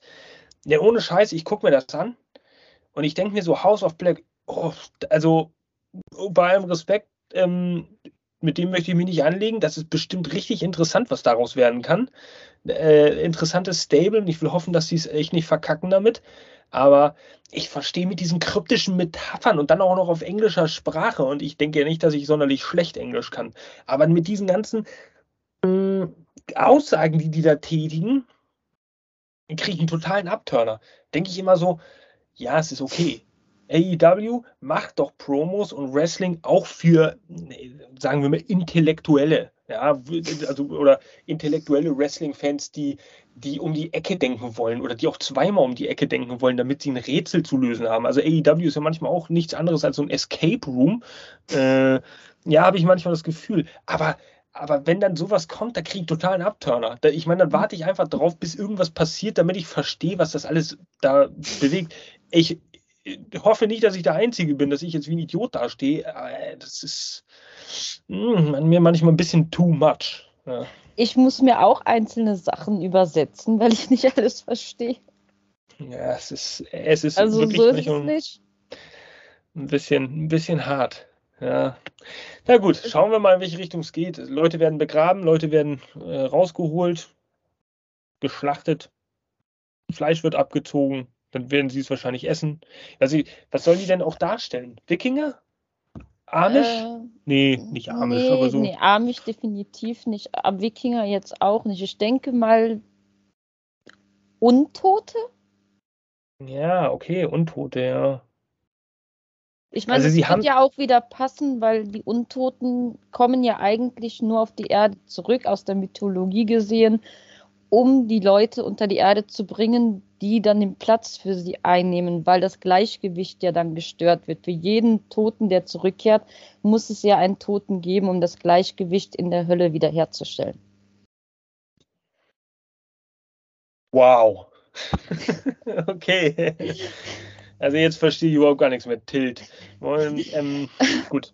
Kleiner Einblick in meine persönlichen äh, Interessen, liebe Zuhörer ich, ich merke, die, diese, dieses Interesse kommt dir absolut zugute, wenn es gerade auch noch um solche Promos geht, dann verstehst du das natürlich auch viel besser. Ich interessiere mich halt persönlich eher für die Teletubbies und von daher kann ich mit Malakai Black da nicht so richtig viel dann jetzt. Aber fehlt mir natürlich das. Äh, gut, lassen wir das mal stehen. Wir gucken mal nächste Woche äh, House of Black in Action wurde dann später noch angekündigt. Was das heißt, bedeutet wahrscheinlich einfach ein Squash-Match und dann gibt es noch eine kleine Promo hinterher. Also, weiter ging's. Und tja, lieber Jan, du kommst nicht ganz drum rum. Ein bisschen musst du dich auch um die Damen kümmern. Ich übernehme danach das Match, schon versprochen. Aber ja, es gab noch ein kleines, aber feines Interview mit Jamie Hater. Äh, aus äh, Great Britain, die hat ja auch einen sehr interessanten äh, Akzent, den man sich manchmal selber nochmal übersetzen muss. Viel Spaß. Ähm, ja, wir sehen hier Jamie Hater im Sit-Down-Interview mit unserem heißgeliebten Tony und ähm, sie ist halt der Meinung, wenn eine Britt Baker und eine Soraya ein Sit-Down-Interview bekommen, dann hat sie als Titelträgerin auch das Recht dazu. Und sie teilt uns eigentlich ganz knapp mit, dass sie sich das Match, das Freitag bei Rampage zwischen Hikaru Shida und äh, Bunny stattfinden wird, genau ansehen wird. Und sie möchte halt auch eine ja, Verteidigerin ihres Titels sein. Und die Siegerin dieses Matches soll dann wohl einen Shot auf den Titel gegen sie bekommen. Genau, das war der Moment, in dem äh, Jamie Hater sagte, oh, I will give my opponent the opportunity of a lifetime. So in etwa. Mhm. Ja, und dann wurde mit der Augen hochgerollt und ich dachte mir, ach geil, das ist so, ach, das ist so richtig so, so Opportunity of a Lifetime. So, ähm, okay. Die wird es also geben, eine Opportunity of a Lifetime. Machen wir besser mal weiter für eine Opportunity of a Lifetime für Sky Blue, Madison Rain und äh, Sky Blue habe ich hier stehen. Hm, ich meine natürlich Kiera Hogan. Ja, Hogan. Denn das soll das nächste Match sein. Und zwar Cargill, Jade Cargill. Ihr wisst doch, wen wir meinen. Hier, ihr kennt sie doch alle. Die Undefeated Streak. 500 Millionen zu null. Ähm, und ihre Baddies machten sich auf den Weg zum Ring. Also Layla Gray und äh, Red Velvet machten sich mit ihr auf den äh, Weg zum Ring und sollten jetzt antreten gegen eben genannte Sky Blue, Madison Rain und äh, Kiara Hogan. Ja. Die kürzlich von den Baddies herausgeworfene Kiara Hogan tritt jetzt also in einem Six-Man-Tag-Team-Match gegen Kagel und die Baddies an. Ja? Und ich muss ganz ehrlich sagen, äh, also ich, jetzt mal vorab, Und guckt euch einfach mal diesen Größenunterschied an, ja. Und da kann mir auch keiner sagen, das ist die Perspektive. Guckt euch mal an, wie groß hier, äh, wie groß, da könnte sie, äh, da könnte sie mit Aubrey Edwards eher wresteln, als mit den Gegnerinnen im Ring. Das wäre glaubwürdiger. Ähm, Jade Cargill ist gefühlt zwei Köpfe größer als die Gegnerinnen im Ring. Aber endlich mal eine Gier, die keinen Augenkrebs verursacht. Ja, ja. Ja. Ja, du, du denkst dann natürlich an Full Gear. Da hatte sie tatsächlich, mhm. ein, ein, da hatte sie tatsächlich ein Full Gear an. Äh, pff, na, gut. Nichtsdestotrotz, ähm, dieses Match fand ich ehrlich gesagt echt gut. Und ähm, ja, also ich hätte das überhaupt nicht erwartet. Diese Woche hat mich äh, All Elite Wrestling mit der Dynamite-Ausgabe oder mit dem Women's Match auf der Card unheimlich überrascht. Die Kicks waren stiff. Hier sehen wir gerade so einen äh, Kick von Sky Blue ähm, gegen das Knie. Ja, das hat geklatscht, das Knie ist ein bisschen weggedreht, also es ist, es, das Timing hat gestimmt, die, die intensive Darstellungsweise es gab und da hat auch äh, Red Velvet einen unheimlichen ähm, Anteil dran. Hier zum Beispiel auch, Madison Rain hat da irgendwie so sich hingelegt und so, so eine Stolperfalle gebaut, damit ähm, im Endeffekt Sky Blue dann so, so eine Art Baseball-Slide da gegen den Kopf, es hat geknallt, es hat funktioniert, das Timing hat gestimmt es wirkte für mich jetzt auch nichts augenscheinlich so gebotcht. Äh, auch von Sky Blue vor allem, die hat in den letzten zwei, drei Matches, in denen sie involviert war, auch öfter mal versucht, hier so ein, so ein auf dem Rücken liegenden Roundhouse-Kick irgendwie, so, ich weiß nicht, so ein Enzo Igiri oder sowas auf dem Rücken liegend, aber im Drehen. Äh, ihr wisst, glaube ich, welche Situation ich meine. Da ist er manchmal auf dem Weg verhungert, dann ist er nicht richtig angekommen, das wirkte so ein bisschen doof. Hat heute alles funktioniert und ähm, hier, Red Velvet hat dann, ich weiß gerade gar nicht genau, wer das ist, ich glaube, das ist Sky Blue, äh, mhm. hier, hier eingespannt zwischen, ja, zwischen eher der Ringmatte und hier halt diesem, diesem komischen Teil, was da immer hin und her wedelt, wo man den Tisch unten Ring, rausholt. Ringschürze. Die Ringschürze, natürlich, ja, Ringschürze. Ja. So einen Begriff benutzt man ja auch nur alle drei Jahre mal. Ähm, ich zumindest. Vielen Dank, Jana. Äh, eingeklemmt und, und heftige, heftige Vorarms. Also zack, zack, zack, dann ist sie, glaube ich, auch noch abgesackt und dann hat äh, äh, Red Velvet sie als Treppe für, um, um äh, hochzusteigen benutzt. Es gab hier einen Double, Double Thrust Kick, so wurde, glaube ich, bezeichnet, also im Endeffekt ein Super Kick. Ähm, der Darm auch geklatscht. Gut, da kann man jetzt wieder geteilter Meinung sein. Jade wurde natürlich, äh, Jade Kagel wurde wieder als übermächtig dargestellt. Sie kam in den Ring. Ihr konnte nicht wirklich eine Attacke was anhaben, auch wenn sie mal ein bisschen getorkelt ist oder in die Ringecke gefallen ist. Im Endeffekt hat Jade Kagel da doch ziemlich dominierend aus der Wäsche geguckt. Und es gab, ja, den Jaded hier gegen Madison Rain. Zack, 1, 2, 3. Vorbei. Gut. Das war's dann.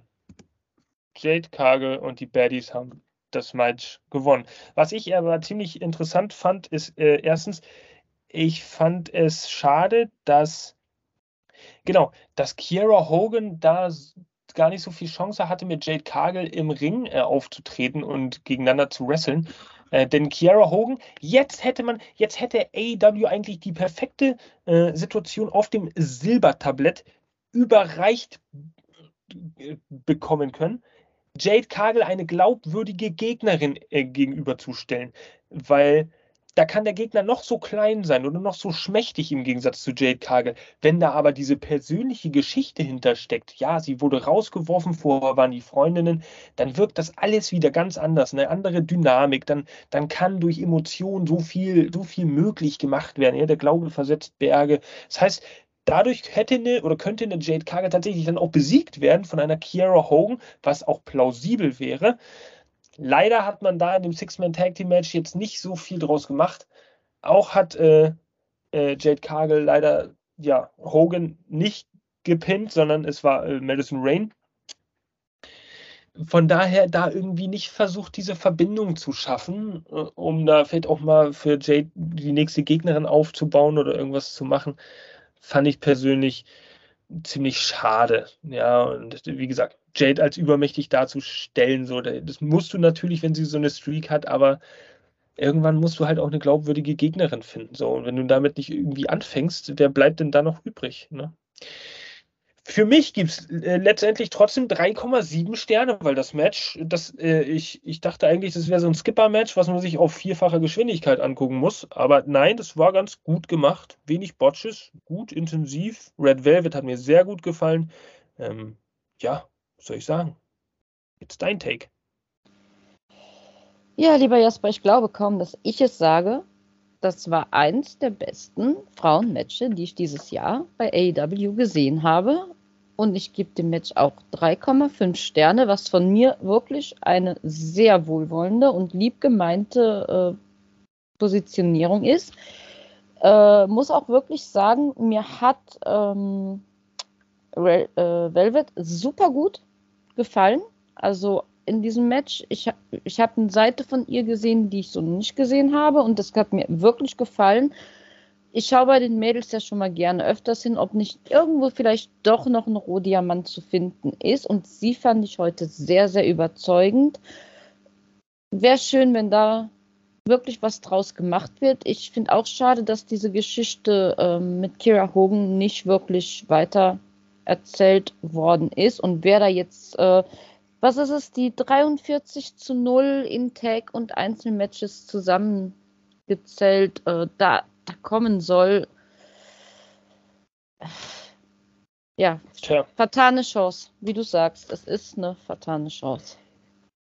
Aber noch ist ja nicht unbedingt Land unter, wer weiß. Vielleicht, man könnte es vielleicht nächste Woche nochmal wieder ein bisschen aufgreifen. Es gibt auch noch die Geschichte mit Bow Wow, die jetzt diese Woche überhaupt gar nicht zu sprechen mhm. gekommen ist. Also ähm, auch wieder eine sehr mysteriöse Sache da. Aber lassen wir es mal auf uns zukommen. Äh, ja, und äh, interessant war auch, dass die Kamera öfter mal auf Red Velvet gezeigt hat. Ist, das ist sicher, sicherlich ist ihr das auch aufgefallen, während des Matches öfter mal so den Gesichtsausdruck von Red Velvet eingefangen hat, als ob die uns damit irgendwas andeuten wollten. Das ist also, aber wahrscheinlich auch das, warum ich den Fokus in dem Match auf Red Velvet gelegt habe, weil, weil sie halt so oft eingeblendet wurde. Ja, also ich glaube, das eine hat mit dem anderen, zumindest bei mir, ich, ich glaube nicht unbedingt, dass das miteinander was zu tun hat. Ich meine, so, so unbewusst, unbewusstes Spotlight drängen, so äh, nach dem Motto. Ähm, ich glaube nicht immer, sie hat ja im Ring auch absolut überzeugt, unabhängig davon. Ja. Aber es gab manchmal auch so Gesichtsausdrücke nach dem Motto, hm, könnte sie vielleicht die eine sein, die gegen Jade turn wird? Oder die, die sagt, Kiera ist meine Freundin, ich, ich stehe an ihrer Seite und turnt dann? Oder also ich glaube, und hier habt ihr es zuerst gehört, äh, Red Velvet wird gegen tja, Jade Cargill turn und dann wird es in irgendeiner Art und Weise eine Fehde geben zwischen den beiden äh, um ja, den TBS Championship. Siehst du sie als ja, war echt wahrzunehmenden Gegner? Absolut. Ich sehe auch eine, wie gesagt, ich sehe auch eine Kiara Hogan äh, als ernstzunehmende Gegnerin, wenn man das vernünftig aufbaut. Denn wer, und das wäre für mich nur logisch als Wrestling-Fan, irgendwie, aber auch wenn ich Booker wäre, könnte ich mir vorstellen, wer wäre denn geeigneter als jemand, der aus meinem eigenen Kreis kommt und rausgedrängt wurde und jetzt enttäuscht ist? Ich meine, damit kannst du dort das meiste Cash machen. Und mit Cash machen meine ich äh, die beste Story schreiben. Definitiv. Also, es ähm, könnte ja auch wirklich sein, wenn es äh, auf, äh, auf Velvet hinauskommt. Ich meine, wenn einer vielleicht die ein oder andere Schwäche von einer Jade kennt, vielleicht auch mal so was, wo man in die Psyche eindringen kann, was Persönliches, dann ist es natürlich jemand aus den eigenen Reihen, dem man vorher vertraut hat. Naja, klar. Ich meine, wenn jemand deine Schwächen kennt, dann doch die Leute, die mit dir abhängen. Tja. Hm.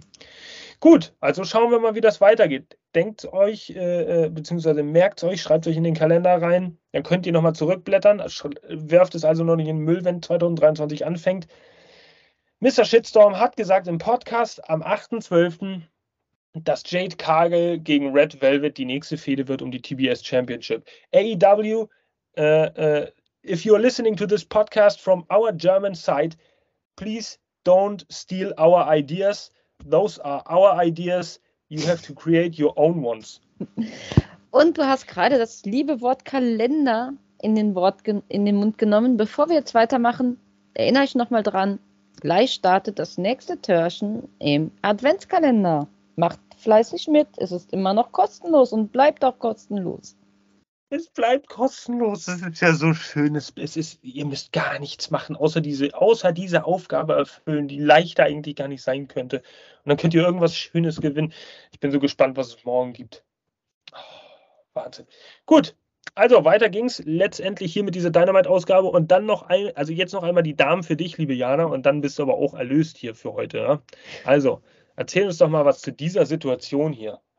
Wir haben hier ein wunderschönes Aufeinandertreffen von DMD Britt Baker und Soraya. Und Soraya dachte ja, dass DMD überhaupt nicht anwesend ist. Äh, aber sie hatte so ein kleines Mitbringsel für Soraya, nachdem Soraya ja behauptet hat, ähm, DMD bekommt alles ausgehändigt, wollte sie einfach auch mal was zurückgeben und hat ihr dann Tickets für die Show im Januar, am 11. Januar mitgebracht, genau, wo sie ja ein Match bestreiten wird mit ihrer äh, ja, Busenfreundin Hater. Hater. Ähm, sie könnte sich das ja dann gerne anschauen oder, oder, oder, sie könnte sich natürlich auch jemanden suchen, der an ihrer Seite antritt und ähm, dann gegen die beiden ein Match bestreiten. Ja, Soraya findet die Idee, glaube ich, gar nicht so schlecht. Und ähm, wir werden dann wohl am 11. Januar ein Auseinandertreffen von DMD Tater gegen Soraya und eine Partnerin ihrer Wahl, ihres Wunsches sehen, auf das wir uns freuen können. Also Soraya kehrt nicht nur für einmal zurück in den Ring, wir sehen sie wohl dann auch im demnächst im Tag-Team. Ja, sehr gut zusammengefasst. Was soll ich dem hinzufügen, außer Soraya, die am Ende sagte, I don't think that would be any problem. Irgendwie so, naja gut, hört sich ein bisschen an wie Bruce Darnell jetzt eher, aber äh, auch da wieder mit einem wunderbar britischen Akzent. Du machst es ganz hervorragend, Jasper. Ich, ich muss noch deutlich an mir arbeiten hier. Also allein deswegen also wenn, bin ich schon wieder ein Shitstorm. Wenn, ja, mach mal. Wenn wir nächstes Jahr wirklich dann äh, London besuchen, dann muss das perfekt sitzen. Englisch geht ja. Englisch ist ja, ist ja cool soweit. Ne? Aber dann mit dem Dialekt äh, oder Akzent vielmehr so, das ist dann ein bisschen schwieriger, das äh, zu faken. Also ich erkenne sofort, ach, ich erkenne well, den Deutschen ja sowieso. Well, it must be British.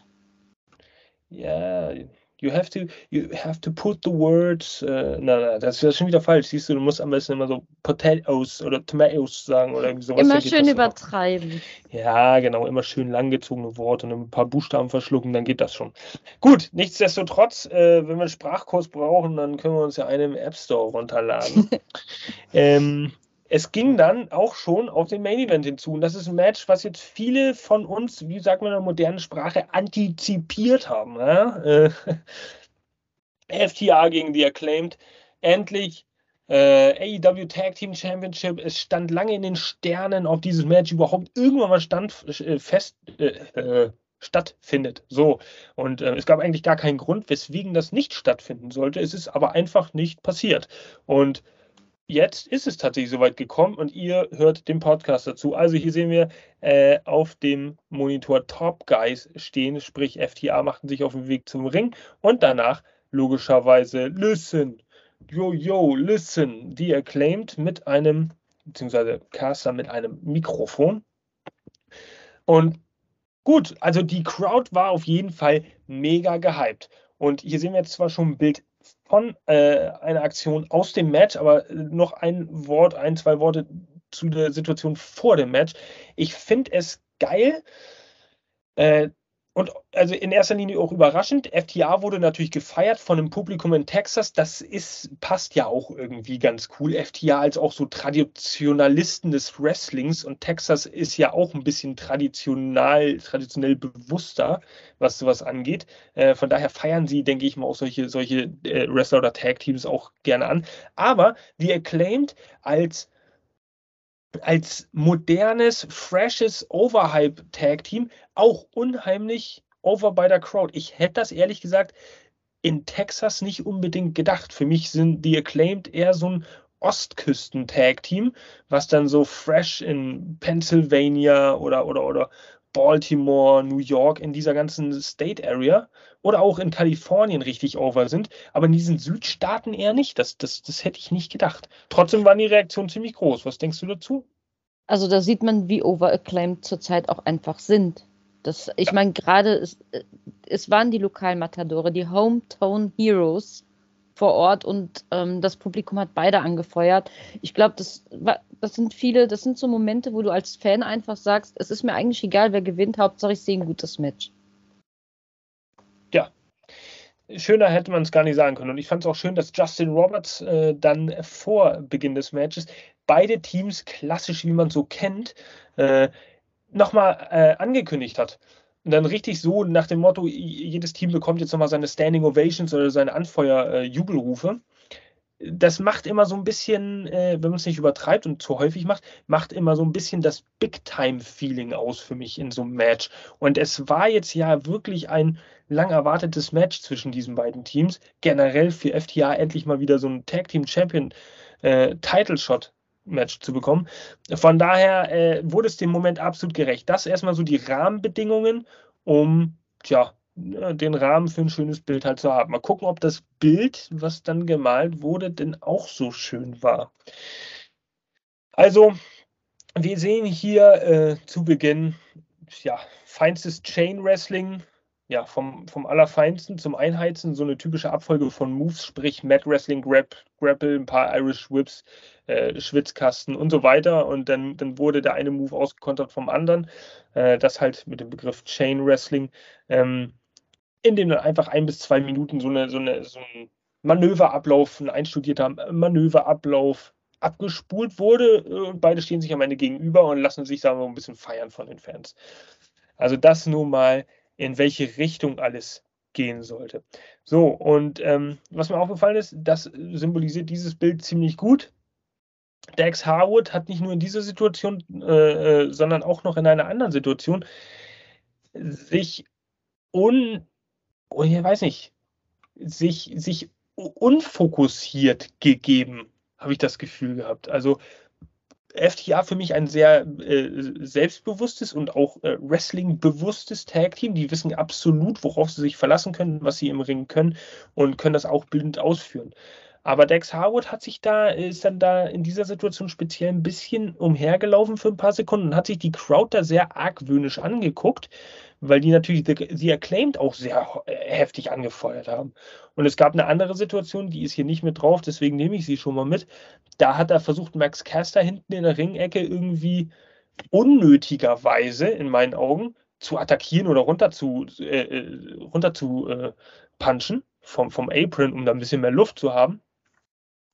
Der ist aber einfach ausgewichen und hat dann wiederum Dex äh, Howard da durch einen Punch äh, verteilt. Und das war für mich völlig unnötig. Das, das wirkte so ein bisschen, als Verloren. ob Dex Howard, ja, als ob der Dex Howard da nicht so ganz bei der Sache war. Oder also, also natürlich geskriptet, bewusst, ob, ob das jetzt in irgendwas münden könnte, dass diese so ein bisschen Selbstzweifel haben oder ich werden. da eine Theorie.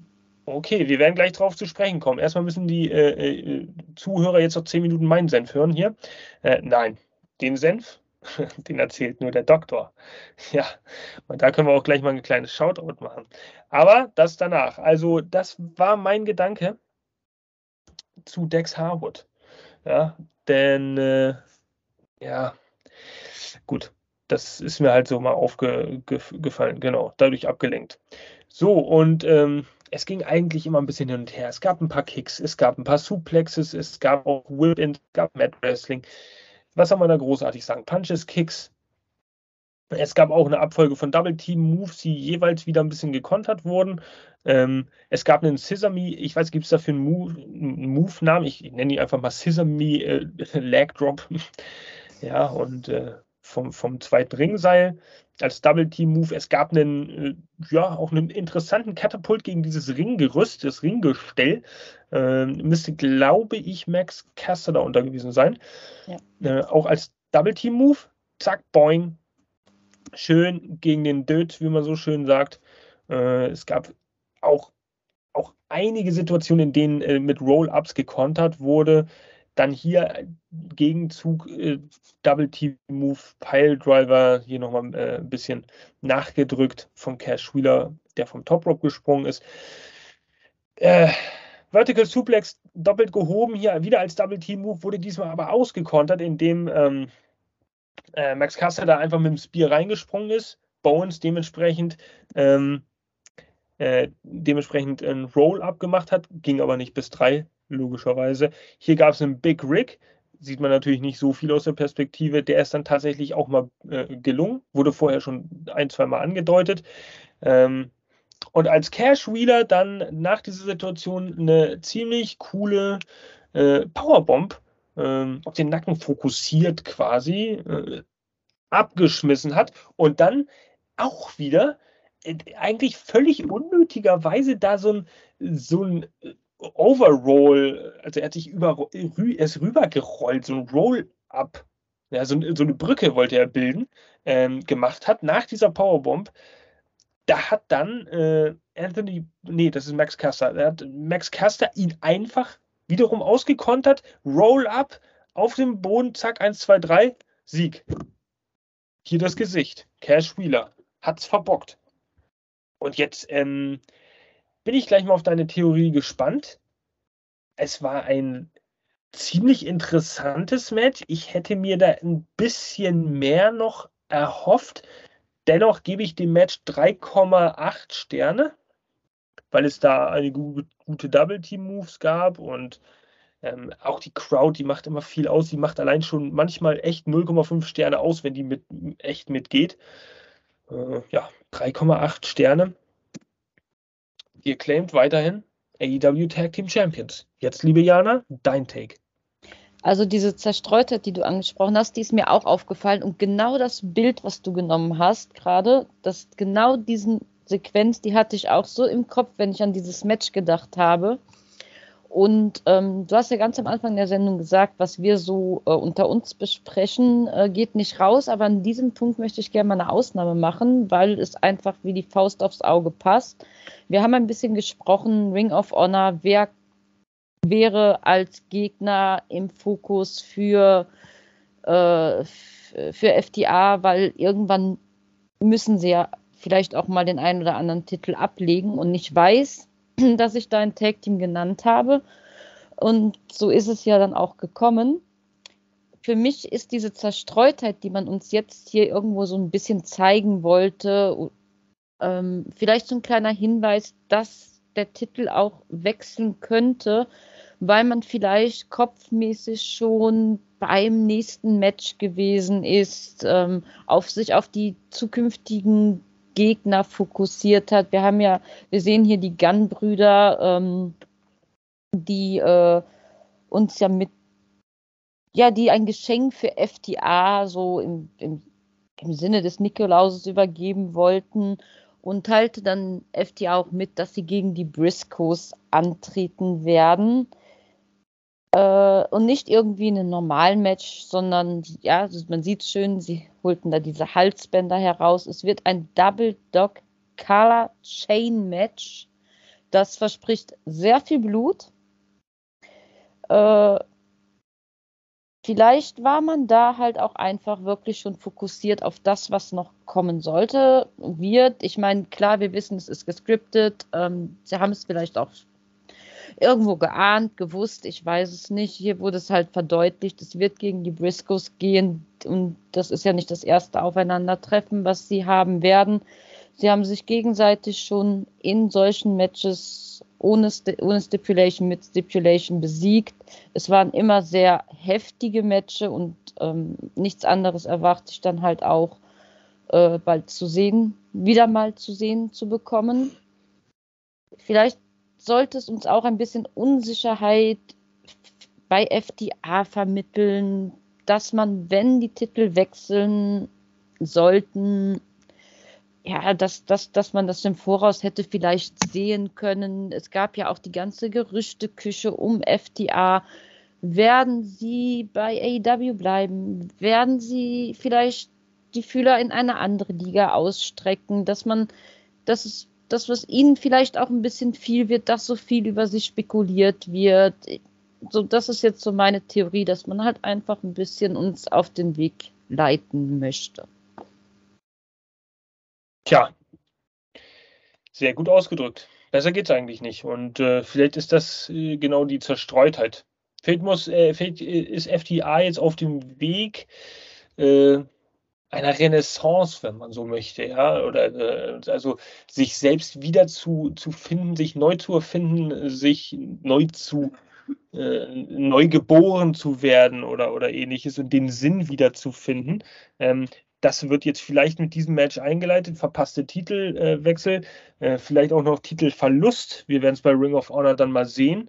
Ähm, dann kommt ja noch IWPG, AAA und ich sage euch, wenn, der, wenn die bei Ring of Honor die Titel verlieren werden, was ich nicht für äh, unwahrscheinlich halte, dann werden sie die nächsten beiden Titel auch ziemlich äh, fix hintereinander irgendwie abgeben, damit sie da, glaube ich, den Kopf frei haben. Und, Würde ja auch für diese kreative Pause die man schon vermutet Absolut. hat, äh, passen, dass man erstmal alle Titel wieder freigibt und die dann halt mit einem anderen Gimmick oder, oder neu gestärkt wieder auf Title Run gehen, wenn sie in welcher Liga auch immer wieder auftauchen werden. Ja, ja, absolut. Also ähm, fände ich auch gar nicht so schlecht, weil man befindet sich momentan durch diese Titelgeschichte, das haben wir auch thematisiert am Montag, äh, im, im, Themenblock FTA, eine Dreiviertelstunde lang, ähm, in der Sackgasse. Ja, ja, und man weiß nicht, man weiß nicht wirklich, wohin damit. Und der einzig sinnvolle äh, Weg ist jetzt vielleicht so eine mentale Krise darzustellen, macht, würde durchaus Sinn ergeben, plausibel sein, Titel verlieren zu lassen und zu sagen, okay, das war jetzt ein bisschen heftig alles und äh, wir müssen uns jetzt mal zurückziehen. Und dann kommen sie irgendwann umso stärker zurück, haben das Interesse. Den Hype werden sie ja dadurch nicht verlieren. Jeder, wir sind ja noch im Alter, in dem alles super ist, soweit. Äh, haben zwar auch mit Verletzungen gekämpft oder, zu kämpfen gehabt, aber ähm, Nichtsdestotrotz sind die ja trotzdem noch Top-Performer. Das werden sie in einem Jahr auch noch sein. Von daher ist auf jeden Fall noch einiges drin in ihnen als Wrestler und äh, auch äh, in Storylines, die man kreieren kann. Von daher bin ich da auch mal ganz, ganz guter Dinge. Schauen wir mal, lassen wir uns mal überraschen. Vielleicht kommt im Endeffekt auch alles wieder ganz anders. Ähm, aber tja, ich glaube es nicht. Ich glaube, das wird schon so in die Richtung gehen. Allein schon, weil AEW unseren Podcast belauscht. Und ähm, für alle AEW-Fans und Ring of Honor-Fans, die noch nie ein Match gesehen haben zwischen FDA und den Briscoes, selbst wenn ihr nicht das ganze Pay-Per-View gucken wollt, das ist eine Empfehlung von mir an euch. Schaut euch dieses Match an, weil ich verspreche euch, es wird geil. Very, very gut. Gut, damit haben wir eigentlich jetzt diese äh, Dynamite-Ausgabe abgehandelt. In einer Stunde 41, Tatjana. Das kam mir überhaupt gar nicht so lange vor. Aber nee. also die Zeit ist tatsächlich ganz gut äh, vergangen, wenn ihr es euch im Auto anhört und äh, da, wir, wir haben, ich habe auch nicht das Gefühl, wir haben zu viel Sinnloses gefaselt heute. Also äh, nee. manchmal kommen ja so die Floskeln, die so ein bisschen die Zeit überbrücken, aber das war tatsächlich doch sehr viele Gedanken, die auch geäußert wurden von uns beiden, Review-mäßig. Und tja, was bleibt uns denn da zu sagen? Auf jeden Fall joint uns in unserer wunderbaren Adventskalender-Community, sprich öffnet immer das aktuelle Türchen, äh, füllt die Aufgaben, man kann es nicht oft genug sagen, um äh, da im Preispool für einen tollen AEW äh, äh, Dings, äh, verwandten AEW, verwandten hört sich doof an, also äh, einen Preis äh, mit AEW-Bezug so, äh, zu gewinnen. Kostenlos, gratis, ihr müsst nur eine Aufgabe erfüllen und dafür geht ihr auf adventskalender.aew-germany.de. Fette Grüße gehen auch raus an den Doktor, fiel mir im Laufe der Sendung ein. Der liebe Doktor of Wrestling, ihr kennt ihn sicher noch, die hart eingesessenen auch äh, erst recht, vermissen ihn sicherlich auch im Podcast, wir vermissen ihn auch, aber es ist zeitlich momentan etwas schwierig. Von daher gibt es ein neues Videoformat auf unserem AEW Deutschland, Germany, wie auch immer, äh, Channel. Es nennt sich, da würde ich gerne meinen Senf zugeben, sprich äh, der Senf vom Doktor. Und ähm, schaut gerne mal an, da wird immer mal wieder flexibel ein schnelles, kurzes Video auch mal äh, hochgeladen zu einer aktuellen äh, Situation, eine aktuelle Meinung abgegeben vom Doktor, manchmal auch mit Gast, je nachdem, wie es passt. Und da könnt ihr natürlich, seid ihr aufgerufen, gerne euren Kommentar abgeben. Also, das ist auch noch was, was wir euch sehr ans Herz legen können. Ähm, von meiner Seite aus war es das für diese Woche hier. Dynamite mal wieder recht interessant. Es wurde ein bisschen was geklärt. 2022 nähert sich dem Ende und ein paar Dynamite-Ausgaben haben wir ja noch. Von daher sage ich schon mal Tschüss. AEW auf ein Wiedersehen und auf ein Wiederhören auch. Von daher, ja, liebe Tatjana, dir gebührt das letzte Wort. Ciao. Ja, danke, lieber Jasper. Und wieder danke an alle Zuhörer, die sich unser Gebrabbel eine Stunde 40 angehört haben. Wir freuen uns auf jeden Kommentar, jeden Like von euch und ein persönliche Bitte an mich, von, von mir an euch. Was war denn eure Gear of the Week? Und vielleicht gewinnt ja auch unser Jasper hier mit seinem schicken, wunderschönen Weihnachtspulli. Schreibt in die Kommentare, sagt uns eure Meinung. Wir werden antworten. Versprochen. Guti. tue, si